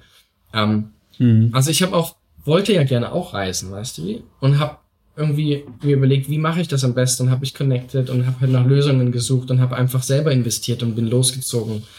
Weißt du? Es liegt irgendwo. Gehst du eigentlich aktiv auf, auf so Tourismusförderung und Co. Bist du auf die aktiv zugekommen oder sind die irgendwann auf dich zugekommen? Am Anfang also bist du auf die zugegangen, meine ich. Es ist, glaube ich, so, nee. so beides. Am Anfang bin ich mehr drauf zugegangen auf die. Jetzt ist es mehr, dass sie auf mich zu, äh, zukommen. Okay. Aber es gibt ja auch ähm, Firmen oder Tourismusbehörden, die halt, wo ich Bock habe, mit denen zu arbeiten, aber die wissen jetzt gar nicht, dass sie mich brauchen. mhm. und brauchen mich vielleicht auch gar nicht. Aber äh, wenn ich eben sagen kann, hey, ich habe das und das und das, das ist die Idee, ich würde gerne mit euch zusammenarbeiten, dann habe ich jetzt die Möglichkeit, das auch äh, zu machen. Ja, also worauf ich hinaus wollte, auch in deinem Bereich fliegt dir nicht alles zu, wie jetzt vielleicht manche denken könnten, sondern auch bei dir gibt's Akquise, Büroarbeit, Rechnungen schreiben, diesen ganzen. Unfassbar viel harte Arbeit. Viele sehen eben nur die geilen ja. Fotos, die dann gepostet werden, aber das kennt man ja selber. Bis das Bild dort hinter dir an der Wand hängt mit Merkel, es hat doch, haben doch so viele Mechanismen greifen müssen, damit ja. dieses Bild dort entsteht und hängen kann. Ne? Das, hm, das ist, genau. weiß ich nicht es ist aber auch die klassische Frage, welche Kamera nutzt du und so weiter. Du gehst da auch nicht zum Koch und fragst, boah, welchen Herd hast du benutzt? Welchen Ofen hast mhm. du benutzt, um dieses geile Essen da zu machen? Weißt du, es kommen so viele Mechanismen, Übungen, ähm, testen und, und Fehler machen und ähm, diese ganze Arbeit, das ganze Ding zu organisieren dahin, das sieht man halt alles nicht. Aber das ist halt in jedem Beruf, glaube ich, so.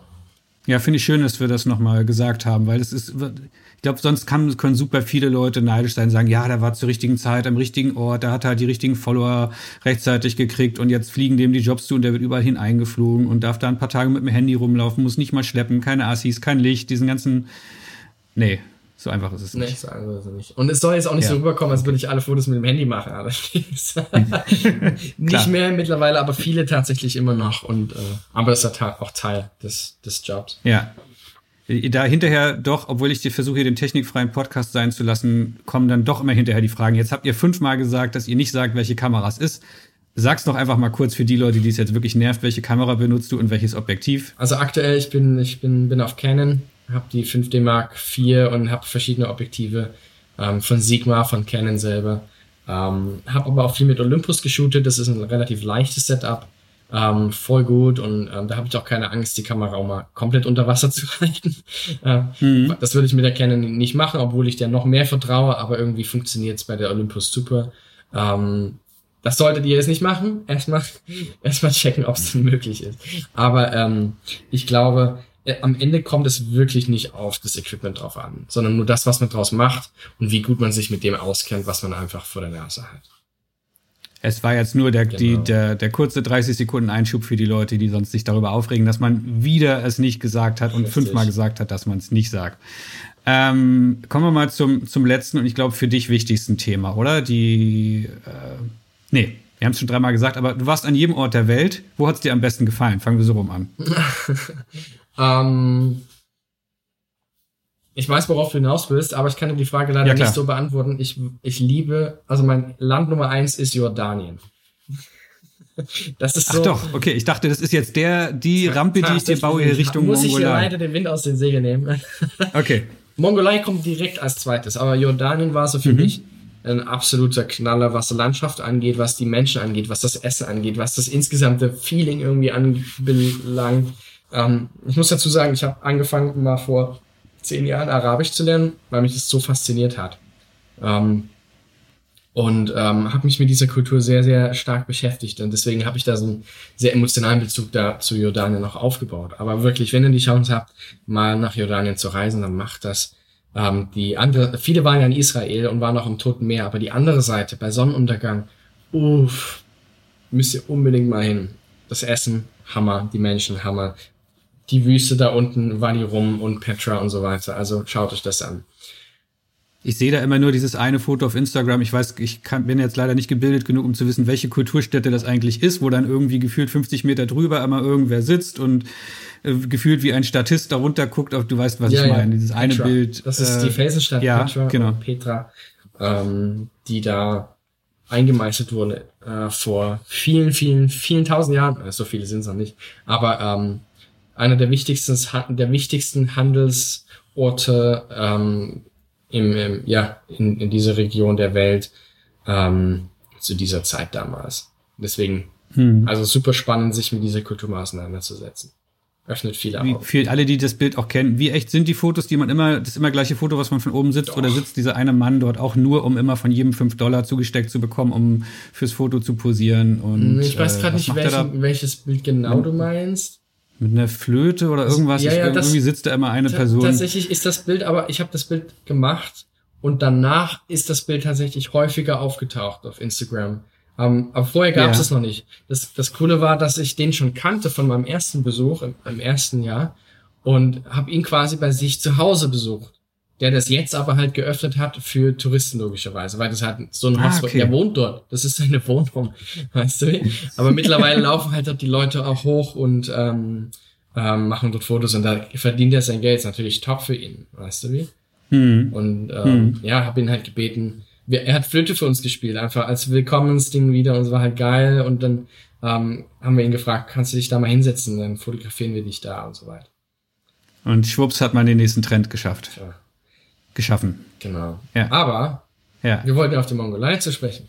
Genau, genau. Dein zweitliebster Ort der Welt. Äh, die Mongolei. Erzähl mal, du bist da unfassbar oft gewesen und es ist für dich, ich dachte, der schönste Ort der Welt, jetzt weiß ich, es ist der zweitschönste Ort der Welt. Ähm, was hat dich da das erste Mal hingetrieben und was fasziniert dich so sehr an der Mongolei? Zum allerersten Mal in der Mongolei war ich 2016 und zwar für einen Job für Adobe und zwar kam Adobe Stock auf mich zu und hat gefragt, hey, ähm, wir würden gerne, dass du irgendwo hinreist auf dieser Welt und wir machen ein Porträt über den Ort und über dich, wie du dort Fotos machst. Mhm. Und ich so, ja, wohin denn? ich so, keine Ahnung. Und dann haben wir tatsächlich den Globus genommen und haben gedreht. Und dann ist das so in Zentralasien irgendwo stehen geblieben. So, ja, geil, Mongolei. Das hast du dir jetzt halt ausgedacht, Mongolei. oder? Das habt ihr nicht wirklich gemacht? Nein, ist so. Okay. Nein, ist so. Es gab gewisse Präferenzen, es gab gewisse Ausschlussdinger, klar. Aber so trotzdem, ähm, ich hatte diesen Globus da und habe das so gemacht und fand das, äh, fand das irgendwie mega passend, mhm. weil das war so was komplett Neues für mich. Ich war noch nie in Zentralasien vorher, überhaupt Asien, glaube ich. Das war ich, doch in Nepal war ich mal davor. Aber sonst ähm, war das so was ganz Neues. Und das hat mich so fasziniert. Ich habe bei Nomaden gewohnt für zwei Wochen und bin dann noch mal zwei Wochen dann ähm, rumgereist durchs Land. Und das hat mich so mitgenommen irgendwie, weil diese, man sagt immer diese Steppe, diese weite Steppe, wo nichts passiert, wo nichts drin ist. Aber es ist so eine unfassbare, unfassbare Energie, die dort herrscht. Einfach in diesem Hochplateau, wo zum Teil wirklich nichts ist. Mhm. Und dann trotzdem wieder so viele Dinge auf sich zurollen, wo du niemals vermutet hättest, dass sie dort ähm, zu finden sind. Hast du gewusst, dass es in der Wüste von Gobi einen Gletscher gibt? Äh, es macht keinen Sinn. Nein, ja, habe ich nicht richtig. gewusst. Richtig, aber es gibt dort einen Gletscher in der Wüste von Gobi. Okay. Weil viele Leute wissen auch nicht, dass die Wüste von Gobi, es sind nur fünf Prozent tatsächlich mit Sand bedeckt. Wüste ist halt immer so ein so Sahara-Bezug, ne? mhm. ne? nur Sand, nur Sand, aber Wüste Gobi ist noch viel mehr als das. Hat riesige Berge, hat einen Gletscher mit drin. Ähm, es gehört alles zu Gobi, es ist wahnsinnig interessant. Ähm, natürlich auch diese riesigen Sanddünen, mhm. ganz, ganz klar und super faszinierend. Drüben im Westen gibt es noch wieder noch mal hohe Berge mit noch mehr Gletschern und so weiter. Ganz im Norden ist die die Taiga, diese ähm, diese Steppenlandschaft mit vielen Bergen und vielen ähm, Wäldern und vielen Flüssen. Unfassbar, ähm, wie sagt man, vielseitiges Land, mhm. das wirklich unfassbar viel zu bieten hat. Ähm, und ja, ich habe mich halt entschlossen, da so Workshops zu geben und halt Leute nach in die Mongolei zu führen und ja, irgendwie den Fotografie dort vor Ort beizubringen. Und das ist so, mache ich seit zwei Jahren und es läuft wirklich richtig gut. Ähm, und habe aber jetzt letztes Jahr festgestellt, irgendwie, ich habe Bock, dass noch mehr Leute in die Mongolei fahren, als ich dort irgendwie bedienen kann, weil ich liebe dieses Land einfach. Ich möchte, dass die Leute dort hinreisen und wirklich sehen, ähm, was es denn mit meiner Faszination dafür auf sich hat. Ja. Also man und, muss natürlich, man ähm, muss, mir geht da sofort die Alarmsirene an, oh Gott, oh Gott, das wird das nächste Thailand oder irgendwie so, wenn da die Massen, der Massentourismus hinkommt. Aber genau das willst du wahrscheinlich nicht, oder? Nö, das will ich nicht unbedingt, aber das, das ist auch relativ äh, schwierig, glaube ich, weil das Land ist das am wenigsten besiedelste Land dieser Welt. Mhm.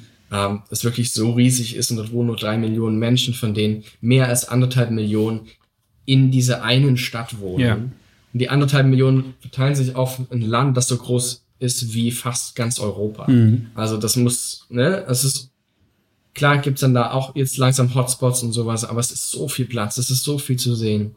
Und wenn man wirklich Abenteuer sucht und wirklich mal ähm, weg sein möchte vom Schuss und wirklich Abenteuer erleben möchte, dann sollte man in die Mongolei reisen. Wie, wie, war denn das früher? Als du da 2016 das erste Mal gewesen bist, da musstest du dir das sozusagen, oder hast du einen Führer von Adobe gestellt bekommen, den du dir buchen konntest, oder das Budget dafür, oder musstest du selber mit dem mit dem Allrad einfach immer geradeaus fahren, bis du nach fünf Tagen irgendwo mal zufällig einen, äh, jemand mit einem, einem Seeadler oder Adler da irgendwie auf dem Arm getroffen hast, um ihn zu fotografieren. Wie, wie war das anfangs für dich?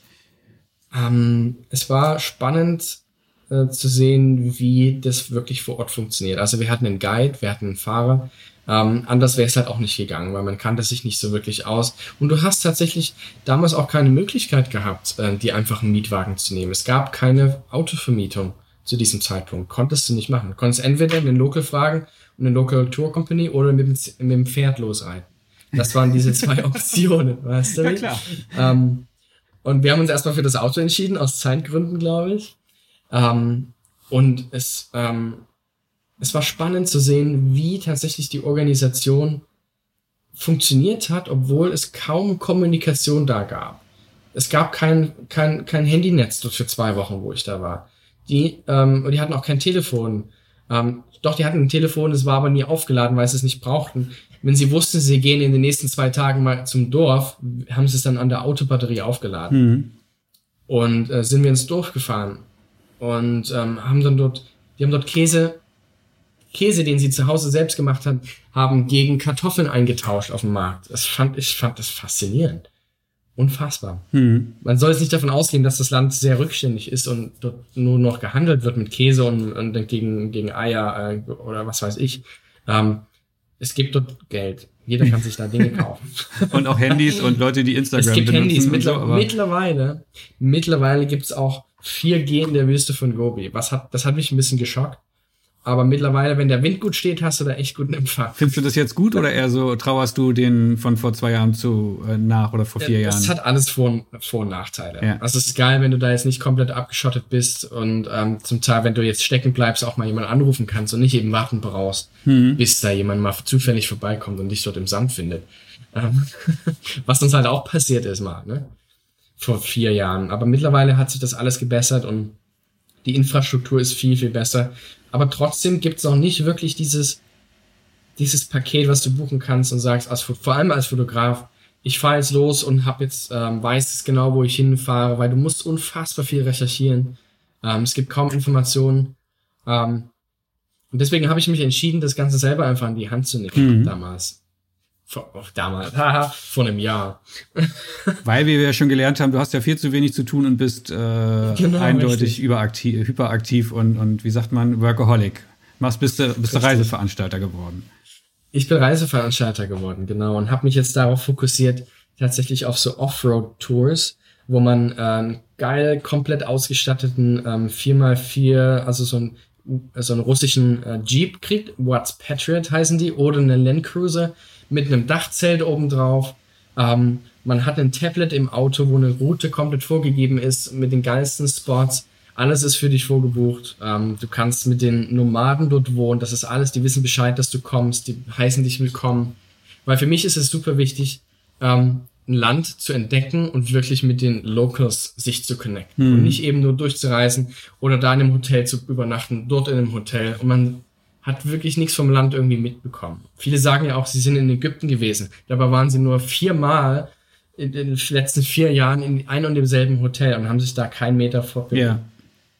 Und mir ist es wichtig, dass man wirklich sich auf das Land einlässt und diese Energie spürt und, und die Zeit auch mitbringt, ähm, mal wirklich Urlaub zu machen. Und machst du das dann zusammen mit den, mit den Menschen oder also reist du da mit denen zusammen rum und erzählst ihnen alles? Es gibt ja bestimmt noch ängstlichere, die da jetzt nicht alleine am Lenkrad sitzen und immer gerade ausfahren wollen oder schickst du die Leute alleine los? Wie, wie sieht das aus konkret? Es gibt verschiedene Szenarien tatsächlich, weil klar, es gibt viele Leute, die halt reisen wollen und mich gerne dabei hätten ähm, sich aber das auch alleine zutrauen würden. Mhm. Deswegen habe ich ja das alles auf diesem Tablet mit der Route, mit Anleitungsvideos. Ich erkläre zu jedem Ort was. Jeder weiß genau, was ihn an diesem Tag erwartet, so dass man wirklich sicher ist und du wirst auch mit meinen Partnern bist du die ganze Zeit connected. Also ich ähm, arbeite mit Six zusammen. Mhm. Ähm, und Six stellt halt die komplette Infrastruktur und den Service und die sind wirklich top. Also wir hatten jetzt tatsächlich einen Breakdown auf dem letzten Trip und innerhalb von acht Stunden, acht Stunden war ein Auto, ein no, komplett neues Auto da. In der Mongolei, ähm, nicht in Frankfurt am Main. Und der ist, und der ist richtig, und der ist einfach ein 1000 Kilometer durch die Nacht Offroad durch die Steppen gerast und hat das Auto runtergeliefert, damit wir am nächsten Morgen weiterfahren konnten. Hm. Und er hat sich drum gekümmert. Ähm, es kommt nicht häufig vor, dass Autos äh, zusammenbrechen, logischerweise. Ähm, aber wenn man wirklich Notfall ist, ist, ist man da halt nicht allein. Aber um zurück auf deine Frage zu kommen, wenn ähm, du jetzt wirklich Bock hast, das nicht alleine zu machen, sondern mit mir zusammen, mache ich trotzdem noch meine Workshop-Tours. Also da haben wir dann Fahrer, ich bin da mit vor Ort. Wir haben ein geiles Team, wir haben einen geilen Koch, wir haben geile Fahrer, die wirklich Spaß machen ähm, und, und sicher da durch die Landschaft buxieren. Ähm, aber das ist natürlich äh, limitiert, logischerweise. Also wie, wie oft machst du das und mit wie vielen Leuten? Zwei Workshops biete ich dieses Jahr ähm, für jeweils zehn Leute. Wir müssen das jetzt, wir hätten jetzt einen im Frühling gehabt, ähm, den müssen wir jetzt leider verschieben auf wahrscheinlich den Herbst, wo auch der zweite Workshop stattfindet. Also mhm. Herbst ist die geilste Zeit in der Mongolei, ähm, weil es ist eine stabile Zeit, die, die, die Bäume und so sind alles, fangen an sich zu färben und es ist Wahnsinn, wenn du halt in der Wüste einen bunten Baum siehst. Also, hä? hä? Das ist so diese, dieses Mongolei, also dieses überraschende Element, was einfach hinter jeder Ecke lauert. Wahnsinn. Und ich habe mich halt mit dieser Firma darauf fokussiert, eben Fotografen wirklich unter, unter äh, die Fittiche zu nehmen. Ähm, und habe die geilsten Orte für Fotografien logischerweise ausgesucht. Ähm, und habe aber zu jedem Ort noch Videos erstellt, wie man da geiles, äh, geile Fotos macht oder worauf es wirklich ankommt. G genau, so warte mal, ganz, ganz kurz, ich will da noch mal einmal reinhaken, bevor wir auf die, auf die Videos kommen. Wer, wer sind die Leute, die das machen? Das wird ja jetzt nicht der, der Kilian sein, der seine eigenen Abenteuer äh, ganz gut alleine hinkriegt. Ähm, Zum Teil doch. Oder ist das eher so der, der festangestellte Fotograf, der gerne auch mal Abenteuer erleben möchte, aber nicht den Mut, also ich hätte es jetzt auch nicht, ich wüsste, ich wüsste null, wie ich jetzt in der Mongolei anfangen würde würde. Ich habe, ich gucke mir deine genau. Fotos da seit Jahren an und bin, bin ich ganz ehrlich, unfassbar neidisch so und habe auch schon öfter mal so gedacht, oh mein Gott, mach's einfach. Ich wüsste gar nicht, wo ich anfangen sollte. Also sind es auch wirklich Profifotografen-Kollegen, die jetzt einfach sagen, okay, ich krieg dann wenigstens meinen ersten Schritt irgendwie von Max da so, äh, in die, wird in die richtige Richtung geschubst? Oder, oder sind das eher Hobbyfotografen? Wer macht das? Also es sind äh, tatsächlich ist das eine ganz bunte Mischung. Es gibt halt Leute, und da, da, da, das ist es halt auch ausgelegt. Die wollen halt wirklich erstmal nur die Mongolei sehen. Mhm. Haben überhaupt gar keinen Fotografiebezug irgendwie. Die haben einfach nur Bock, wissen aber nicht, wo sie anfangen sollen. Ja. Und da kommen wir ins Spiel. Es ist halt alles vorgeplant. Es ist halt, die wissen genau, wo es hingeht und sind trotzdem alleine unterwegs mit Freunden, mit Familie und nicht mit dem Reisebus. Ja, da sitzt auch kein Betreuer anderen. mehr mit im Auto sozusagen, ne? Da ist kein Betreuer im Auto. Ähm, du kannst trotzdem auch einen Fahrer mit dazu buchen. Das ist überhaupt kein Problem. Du kannst auch einen Guide dazu buchen, wenn du das willst aber vor Ort triffst du immer auch auf Leute, ähm, die genau wissen, ähm, was du für Fragen haben wirst. Mhm. Und die reden auch mit dir. Es gibt auch viele Leute, die Englisch reden können, weißt du? Mhm. Und ähm, du wirst sozusagen aufgenommen von Freunden, von meinen Freunden dort vor Ort. Also ich habe nicht das Gefühl, ich habe nicht das Gefühl, ich fahre jetzt mit dem Auto geradeaus und ich weiß nicht, ob der Sprit für die Strecke reicht und ob ich irgendwo was zu essen kriege, sondern du hast da, du machst da so, so Leitplanken quasi auf dieser Reise. Genau, du weißt, es poppt auf, wenn, wenn du, äh, wenn deine Tankstelle kommt und sagst, hey, du musst mal langsam wieder tanken mhm. und sowas. Also es ist alles safe und dass du da wirklich ähm, ein gutes Gefühl auch hast, durch eine Landschaft zu fahren, wo du noch nie gewesen bist. Mhm. Aber um auf die Frage zurückzukommen, es gibt Profifotografen, die auch keine Zeit haben oder keine Ahnung haben, ähm, sich jetzt damit zu beschäftigen, wie und wo fahre ich jetzt in der Mongolei rum. Und für die ist es natürlich eine enorme Zeiterleichterung, Ja. ähm, sich da einfach ins Auto zu setzen und zu sagen, ich weiß, wie man fotografiert, aber ich weiß nicht, wie man da lang fährt. Und jetzt hast du eben diese Möglichkeit, ähm, diese Route eben entlang zu fahren. Wir haben auch verschiedene Routen. Also eine führt halt durch äh, die Wüste Gobi, die andere durch die Zentralmongolei, die andere führt ganz rüber in den Westen, wo die Adlerjäger sind. Äh, auch eine in den Norden bei den Reindeer People. Also wir haben das schon so angefertigt, dass das halt wirklich auf, auf das Budget eines einer Einzelperson ähm, ansprechen soll, aber auch halt auch auf das Zeitbudget. Das heißt, du hast dir da sozusagen, du bist da sozusagen zu einer Art digitalem Fixer geworden, quasi. Ja, quasi, Ja. richtig.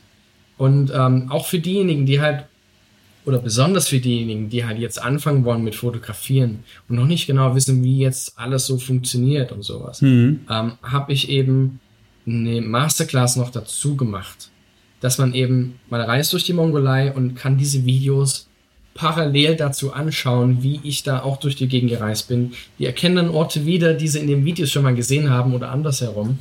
Ähm, und das ist super spannend, weil da kannst du halt direkt live vor Ort deine äh, Fotografie-Skills einfach verbessern. Mhm. Ähm, wirst von mir quasi persönlich über diese Videos angeleitet und kannst auch jederzeit Rückfragen stellen etc. Wir haben auch eine Facebook-Gruppe, wo man immer sich Feedback holen kann und so weiter. Also es ist ähm, ein Rundum-Paket, wenn du jetzt als angehender Fotograf ähm, die Mongolei sehen möchtest und geile Fotos machen willst. Mhm. Und du hast alle Möglichkeiten, alles ist vororganisiert für ihr. Und diese Masterclass, die kann ich mir aber nicht nur auf dem Tablet parallel angucken, wenn ich da das wahrscheinlich ein paar tausend Euro teure äh, Mongolei-Besuchspaket gebucht habe, sondern die kann ich jetzt auch mir wirklich für ein bisschen schmaleres Geld jetzt hier, wenn ich das jetzt gehört habe und das alles voll spannend finde, angucken und Genau. zu Hause mir anschauen. Und wie viele Stunden Videomaterial? Das ist unglaublich viel. Richtig. Also wir haben das, das so konzipiert, dass es eben, es wurde alles in der Mongolei gefilmt. Ja. Weil mich hat's angekotzt, dass andere Masterclasses so, eines wurde hier in Barcelona und das andere Modul ist in Australien gefilmt und dann bist du mal wieder in Indonesien auf dem Vulkan unterwegs. Du kommst ja als Normalsterblicher gar nicht dazu, das zu machen. Das war der Grund, warum ich das an einem Ort machen wollte, der so viel bietet, dass es eben genug Stoff gibt, daraus eine komplette Masterclass zu machen. Ähm, und ähm, der Gedanke war aber auch so, das trotzdem so allgemein wie möglich zu machen, dass man das halt jederzeit zu Hause, jetzt, genau jetzt, selber anfangen kann.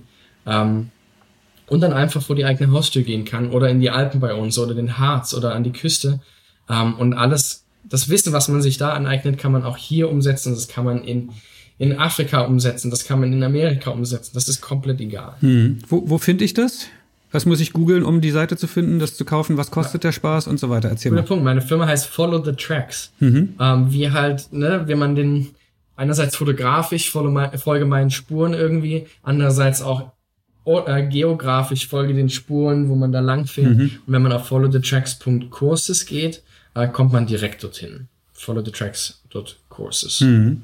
Und der ganze, und also ich habe das Gefühl, es ist mal ein Tutorial, was sich wahrscheinlich wirklich lohnt. Es gibt so viel Mist da draußen von Leuten, die eigentlich gar nicht wirklich fotografieren können, die dann aber mit sehr breiten Schultern sagen, hier, äh, buch meinen buch meinen Online-Kurs für 100, 500 Euro. Voll. Und ich habe halt 40 Lektionen, 40 Lektionen am Start, die ähm, wirklich alles covern von ähm, wie kriege ich die Einstellungen zustande. Also auch Leute, die ja noch nie wirklich mit, m, keine Ahnung, manuell geshootet haben, bekommen eine komplette Einführung darüber. Die, die es schon können, gehen halt weiter. Ähm, geht's halt ins, wie shoote ich da draußen, wie bereite ich irgendwas vor, wie mache ich Location Scouting. Ähm, wie bearbeite ich die Bilder, wie organisiere ich meine ganzen Dateien, weil jeder hat halt tausende von Bildern am Ende. Und wie, wie kriege ich die da jetzt sortiert? Ne? Und, und das ist, glaube ich, das, das Geilste für so die, die Leute, die jetzt schon Fotografie betreiben als Hobby oder schon ein bisschen ernster, aber halt noch nicht irgendwie den Business-Gedanke dahinter haben, wie fange ich jetzt damit an, Geld zu verdienen? Hm. Und da habe ich ein komplettes Modul gefilmt, ähm, wo es wirklich darum geht, wie baue ich mein eigenes Geschäft auf? Wie ähm, pitche ich Ideen an Kunden? Wie trete ich als Profi auf? Und so weiter. Also da ist, glaube ich, äh, für jeden was dabei. Also für alle, die jetzt hier von diesem Gespräch total angefixt worden sind, äh, die können sich da noch mal für ein bisschen Geld, was kostet das? Ich glaube 249 Euro oder irgendwie sowas, ne? Nee. 297 Euro, weil man kann dann einen guten, man kann auch drei Monatsplan machen. Also man muss es nicht einmal so viel mhm. Geld ausgeben. Es ist viel, vor allem momentan in Corona-Zeiten. Aber ich glaube, die, dieser Betrag ist halt wirklich, mir wurde von vielen Seiten geraten, hey, mach's nicht so billig. Und ich so, ich kann's und ich will es auch nicht teurer machen, weil ich weiß ja selber, dass ich am Anfang kein Geld hatte, mir irgendwie eine Bildung aus dem Internet zu ziehen, die was gekostet hat, ja. sondern wirklich nur Tutorials auf YouTube hätte schauen können und so weiter. Ähm, aber da ist halt so viel Mist im Internet und ehe man dann wirklich was findet, was man braucht und was einem wirklich weiterhilft, ähm, habe ich halt selber gemerkt, dass es sinnvoller ist, sich mal einen Kurs zu kaufen und sich da wirklich durchzuarbeiten, dran zu bleiben, weil man hat auch eine gewisse, ein gewisses, weiß ich nicht, ähm, einen Druck dahinter. Jetzt habe ich dafür Geld ausgegeben, jetzt mache ich daraus auch was. Hm. Man hat eine Motivation, weißt du wie? Das, das Schöne ist aber auch, also ich werde dafür jetzt nicht bezahlt, das zu sagen, aber ähm, ich will das jetzt auch gar nicht verkaufen. Ich finde es wirklich gut, äh, man kann sich halt auch viele dieser einzelnen, äh, ähm, wie hast du es genannt, deine 40 Lektionen. Lektionen, genau. Man kann sich äh, nicht wenige dieser Lektionen auch kostenlos angucken. Man muss sich, glaube ich, nur anmelden, www.followthetracks.courses oder halt googeln, genau. wenn man es jetzt nicht sauber eingegeben kriegt. Äh, ich glaube, man muss sich nur anmelden, kostet nichts und kann zumindest schon mal ein paar dieser Lektionen sich kostenlos angucken. Und wenn man dann nicht überzeugt genau. ist, ja dann halt nicht. Und wenn man überzeugt genau. ist, kann man wirklich wahrscheinlich äh, vollsten, äh, wie sagt man, frei von Angst dieses Geld ausgeben und, glaube ich, eine Menge genau. lernen, was man sich sonst umständlich durch Fehler selber machen, durch äh, schlechte YouTube-Videos und so weiter irgendwo anders aneignen müsste, oder? Genau, das war auch so mein Ansatz, weil ich gemerkt habe, ich habe mir auch einige Kurse so gekauft und dann habe ich festgestellt, es hat mir jetzt halt nichts gebracht. Und das, was sie da vorher auf die Webseite geschrieben haben, war so, ah, geil, klingt mega, aber irgendwie dann da drin war so, naja, hm. naja. Ähm, deswegen will ich halt auch so transparent wie möglich sein, dass Leute halt sich gewisse Lektionen schon mal anschauen können, komplett ohne irgendwie gekürzt zu sein, genauso wie sie im Kurs sind. Ähm, und dann den Rest gibt es halt, wenn du halt dafür bezahlst, weil ich musste natürlich auch extrem Geld dafür viel, äh, in die Hand nehmen, um diesen Kurs überhaupt zu erstellen. Also ja. ich habe, keine Ahnung, mein, ich habe, wie viel Geld habe ich denn dafür ausgegeben? Nur für den Kurs allein, ich glaube insgesamt 40, 50.000 Euro mittlerweile. Und wie viele Monate Arbeit Nur stecken da drin? Den Kurs, also steckt mittlerweile, die Idee kam März letzten Jahres. Mhm. Die Produktion hat im, ähm, im, Mai stattgefunden, den kompletten Mai. Postproduktion Juni bis ähm, August, wobei Juni bis September eher. Und dann ging es halt darum, wie arbeiten wir das alles in die Webseite ein? Wie machen wir das Konzept? Wie ist die User Experience? Also mhm. ich habe mich wirklich damit auseinandergesetzt und habe versucht, das beste Produkt überhaupt da zu entwickeln, so dass es halt einerseits intuitiv ist, andererseits sehr informativ. Also ich habe mich extrem damit auseinandergesetzt, ja. weil ich eben auch so selber enttäuscht war von vielen Kursen, die ich gekauft habe. Ja, Wahnsinn. Ich habe es mir angeguckt und ich war wirklich, ich fand das eine, das jetzt soll wirklich keine Verkaufsveranstaltung sein. Wir haben auch jetzt auch keinen Gutscheincode und keine, ich krieg dafür auch keinen Cent. Ich fand es wirklich gut, wie du auch da wieder irgendwie keine halben Sachen machst, sondern diese Website komplett auch schön gestaltet hast ein vernünftiges Login-System, Preview-Videos, das komplette, also wenn das jetzt irgendwie Adobe aufgestellt hätte oder so aufgebaut hätte, wäre es nicht weniger schlecht, äh, nee, warte mal, nicht weniger, wäre es nicht weniger ich weiß, es mindestens genauso gut geworden. Guck mal, ich kann schon auch nicht mehr sprechen jetzt hier. Ähm, das ist ja das. Wir haben ein komplettes System selber aufgebaut dahinter. Wir bedienen uns jetzt nicht irgendwelchen Shopify oder so ja, Sachen. Ja. Wir haben das halt selber aufgesetzt und ich, äh, ah, ich telefoniere jeden Tag immer noch mit dem Entwickler, wo wir Dinge verbessern, wo wir Fehler merken oder mhm. kleine Kleinigkeiten. So, ach, das sollten wir jetzt verbessern und sowas. Also wir sind da sehr, sehr responsiv auch. Also wenn da jemand was entdeckt, sind wir, machen wir das sofort. Mhm. Weil wir wollen halt, dass, dass jeder halt damit happy ist. Ja. Und äh, dann, keiner soll irgendwie einen Fehler feststellen, weil es geht doch darum, dass du dabei was lernst. Ja. Weißt du wie? Ja. Ja. Dadurch, dass du so wenige, ähm, wie sagt man, Obstacles Hürden? Ähm, Hürden hast. Umso weniger Hürden, desto besser ist doch deine Lernerfahrung. Ne? Mhm, genau, du sollst da irgendwie elegant durchgeleitet werden. Ich finde es auch wieder jetzt äh, ganz beeindruckend, dass du auch da wieder geschafft hast, noch ein weiteres Standbein dir aufzubauen. Du hast deine, du hast deine Agentur, du hast dich selber als Fotografen, du hast die Verlängerung deiner Jobs auf, auf, auf Insta, du hast deine Jobs, die du selber für Kunden umsetzt, du hast jetzt nebenbei dieses den Online-Kurs, du hast die Kurse, die du als Reiseleiter persönlich begleitest. Das sind jetzt wie viele Standbeine? Fünf oder so, wenn man wenn man so zählen möchte. Ich finde das wirklich beeindruckend, dass da Also das machen manche ja. Leute, haben das mit 60 noch nicht geschafft. Nee, ich finde halt, man, man sollte sich selbst da nicht so einschränken und man sollte selbst, ähm, wenn man auf irgendeine Sache keinen Bock mehr hat, dann macht man sie halt nicht mehr weiter. Und wenn man auf eine Sache Bock hat, dann fängt man halt damit an. Man muss halt schauen, dass man das irgendwie unter einen Hut kriegt. Viele haben auch gar nicht die, die Lust, sich mit so vielen Dingen zu beschäftigen und das verstehe ich komplett und ich bin halt einfach da, ich bin auch verrückt, was das angeht. Also ich mache viel zu viel und ähm, auch jetzt, wo jeder sagt, jeder hat so viel Zeit jetzt während der Corona-Krise, ich, ich gehe auf dem Zahnfleisch, weil ich überhaupt nicht zum Schlafen komme vor lauter Arbeit. Aber es macht mir auch Spaß, weißt du? Es geht ja, bei mir ging, ging es und geht es nie darum, irgendwie mit irgendwas Geld zu verdienen, sondern wirklich einfach nur, weil, weil ich Bock habe, das zu machen. Ja, also das sagen viele, aber dir nehme ich es ab. Und, und das ist so, weiß ich nicht, ich mach's einfach, weil ich raus muss, weißt du? Ja. Das ist eine Idee und die wird umgesetzt. Zum Beispiel die Idee mit Follow the Tracks kam eben im Februar und ich habe sofort alle Hebel in Bewegung gesetzt, damit diese Idee ähm, Hand und Fuß bekommt und umgesetzt wird. Bin in die Mongolei geflogen und habe alles arrangiert. Also hm. ähm, da steckt viel, viel Passion und, und, und ähm, Herzblut drin, aber auch sehr viel Arbeit und sehr viel, äh, weiß ich nicht, schlaflose Nächte. Und das muss man halt auch wollen. Ne? Ja, ich drücke dir total die Daumen, dass das klappt. Ich werde dich, glaube ich, in, in, ein paar Monaten nochmal anrufen und fragen, ob es äh, ob's geklappt hat, ob die Kurse voll sind, ob die Online-Kurse fleißig gebucht werden und ob sich dieser ganze wahnsinnige Aufwand gelohnt hat. Ich würde dir auf jeden Fall. Ja, das liegt es an dir. Äh, ich hoffe, wir können da jetzt ein paar Leute zu dir rüberschicken und ähm, Klar, wer Bock hat, schaut vorbei. Genau. Ja. Du hast ja gesagt, du bist auch jetzt fleißig am Arbeiten, deswegen will ich dir gar nicht noch mehr Zeit stehlen. Und deswegen kommen wir zum Schluss, außer meine letzten beiden Fragen. Ähm, wo willst du noch hin, wo du noch nie warst? Ähm, so als Mensch? Als Mensch, örtlich, wie du magst. Boah. Örtlich glaube ich, ähm, boah ich bin einfach so offen, ich habe einfach Bock, überall hinzureisen. Mhm. Ähm, aber ich glaube, das meiste wäre so, das, das Beste wäre so Ant Antarktis oder Grönland. Grönland hatte ich dieses Jahr auch einen Workshop geplant. Wir wissen noch nicht, ob er stattfinden wird, jetzt im August. Äh, schauen wir mal. Mhm. Aber vom Leben her, boah, keine Ahnung, ich lasse es einfach auf mich zukommen und ich mache einfach, ähm, worauf ich Bock habe, solange ich das kann.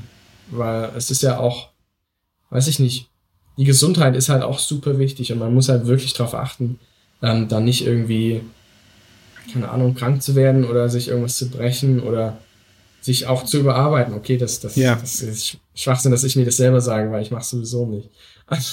aber, ähm, aber es ist gut, dass du drüber nachdenkst und das schon mal reflektierst. Die, die, die Schlussfolgerung hinten zu ziehen, weniger zu machen, ist immer noch ein ganz anderer Schritt, ne? aber du denkst, du kriegst es wenigstens mit, dass du vielleicht manchmal genau. zu viel machst. Ich hab's auf, ja. ich hab's auf dem Schirm. Letzte Frage, willst du noch was loswerden? Haben wir irgendein Thema vergessen? Habe ich irgendwas vergessen? Äh, brennt dir noch irgendwas unter Ich glaube, das war der längste Podcast meines Lebens. Ich glaube, sehr viel abgedeckt. Ich glaube, wir sind ziemlich genau bei zwei Stunden so. gelandet. Ähm, freut mich sehr, dass du dir so viel Zeit genommen hast. Klar. Ja, dann bleibt das uns eigentlich nur noch Spaß. zu sagen, äh, vielen, vielen Dank.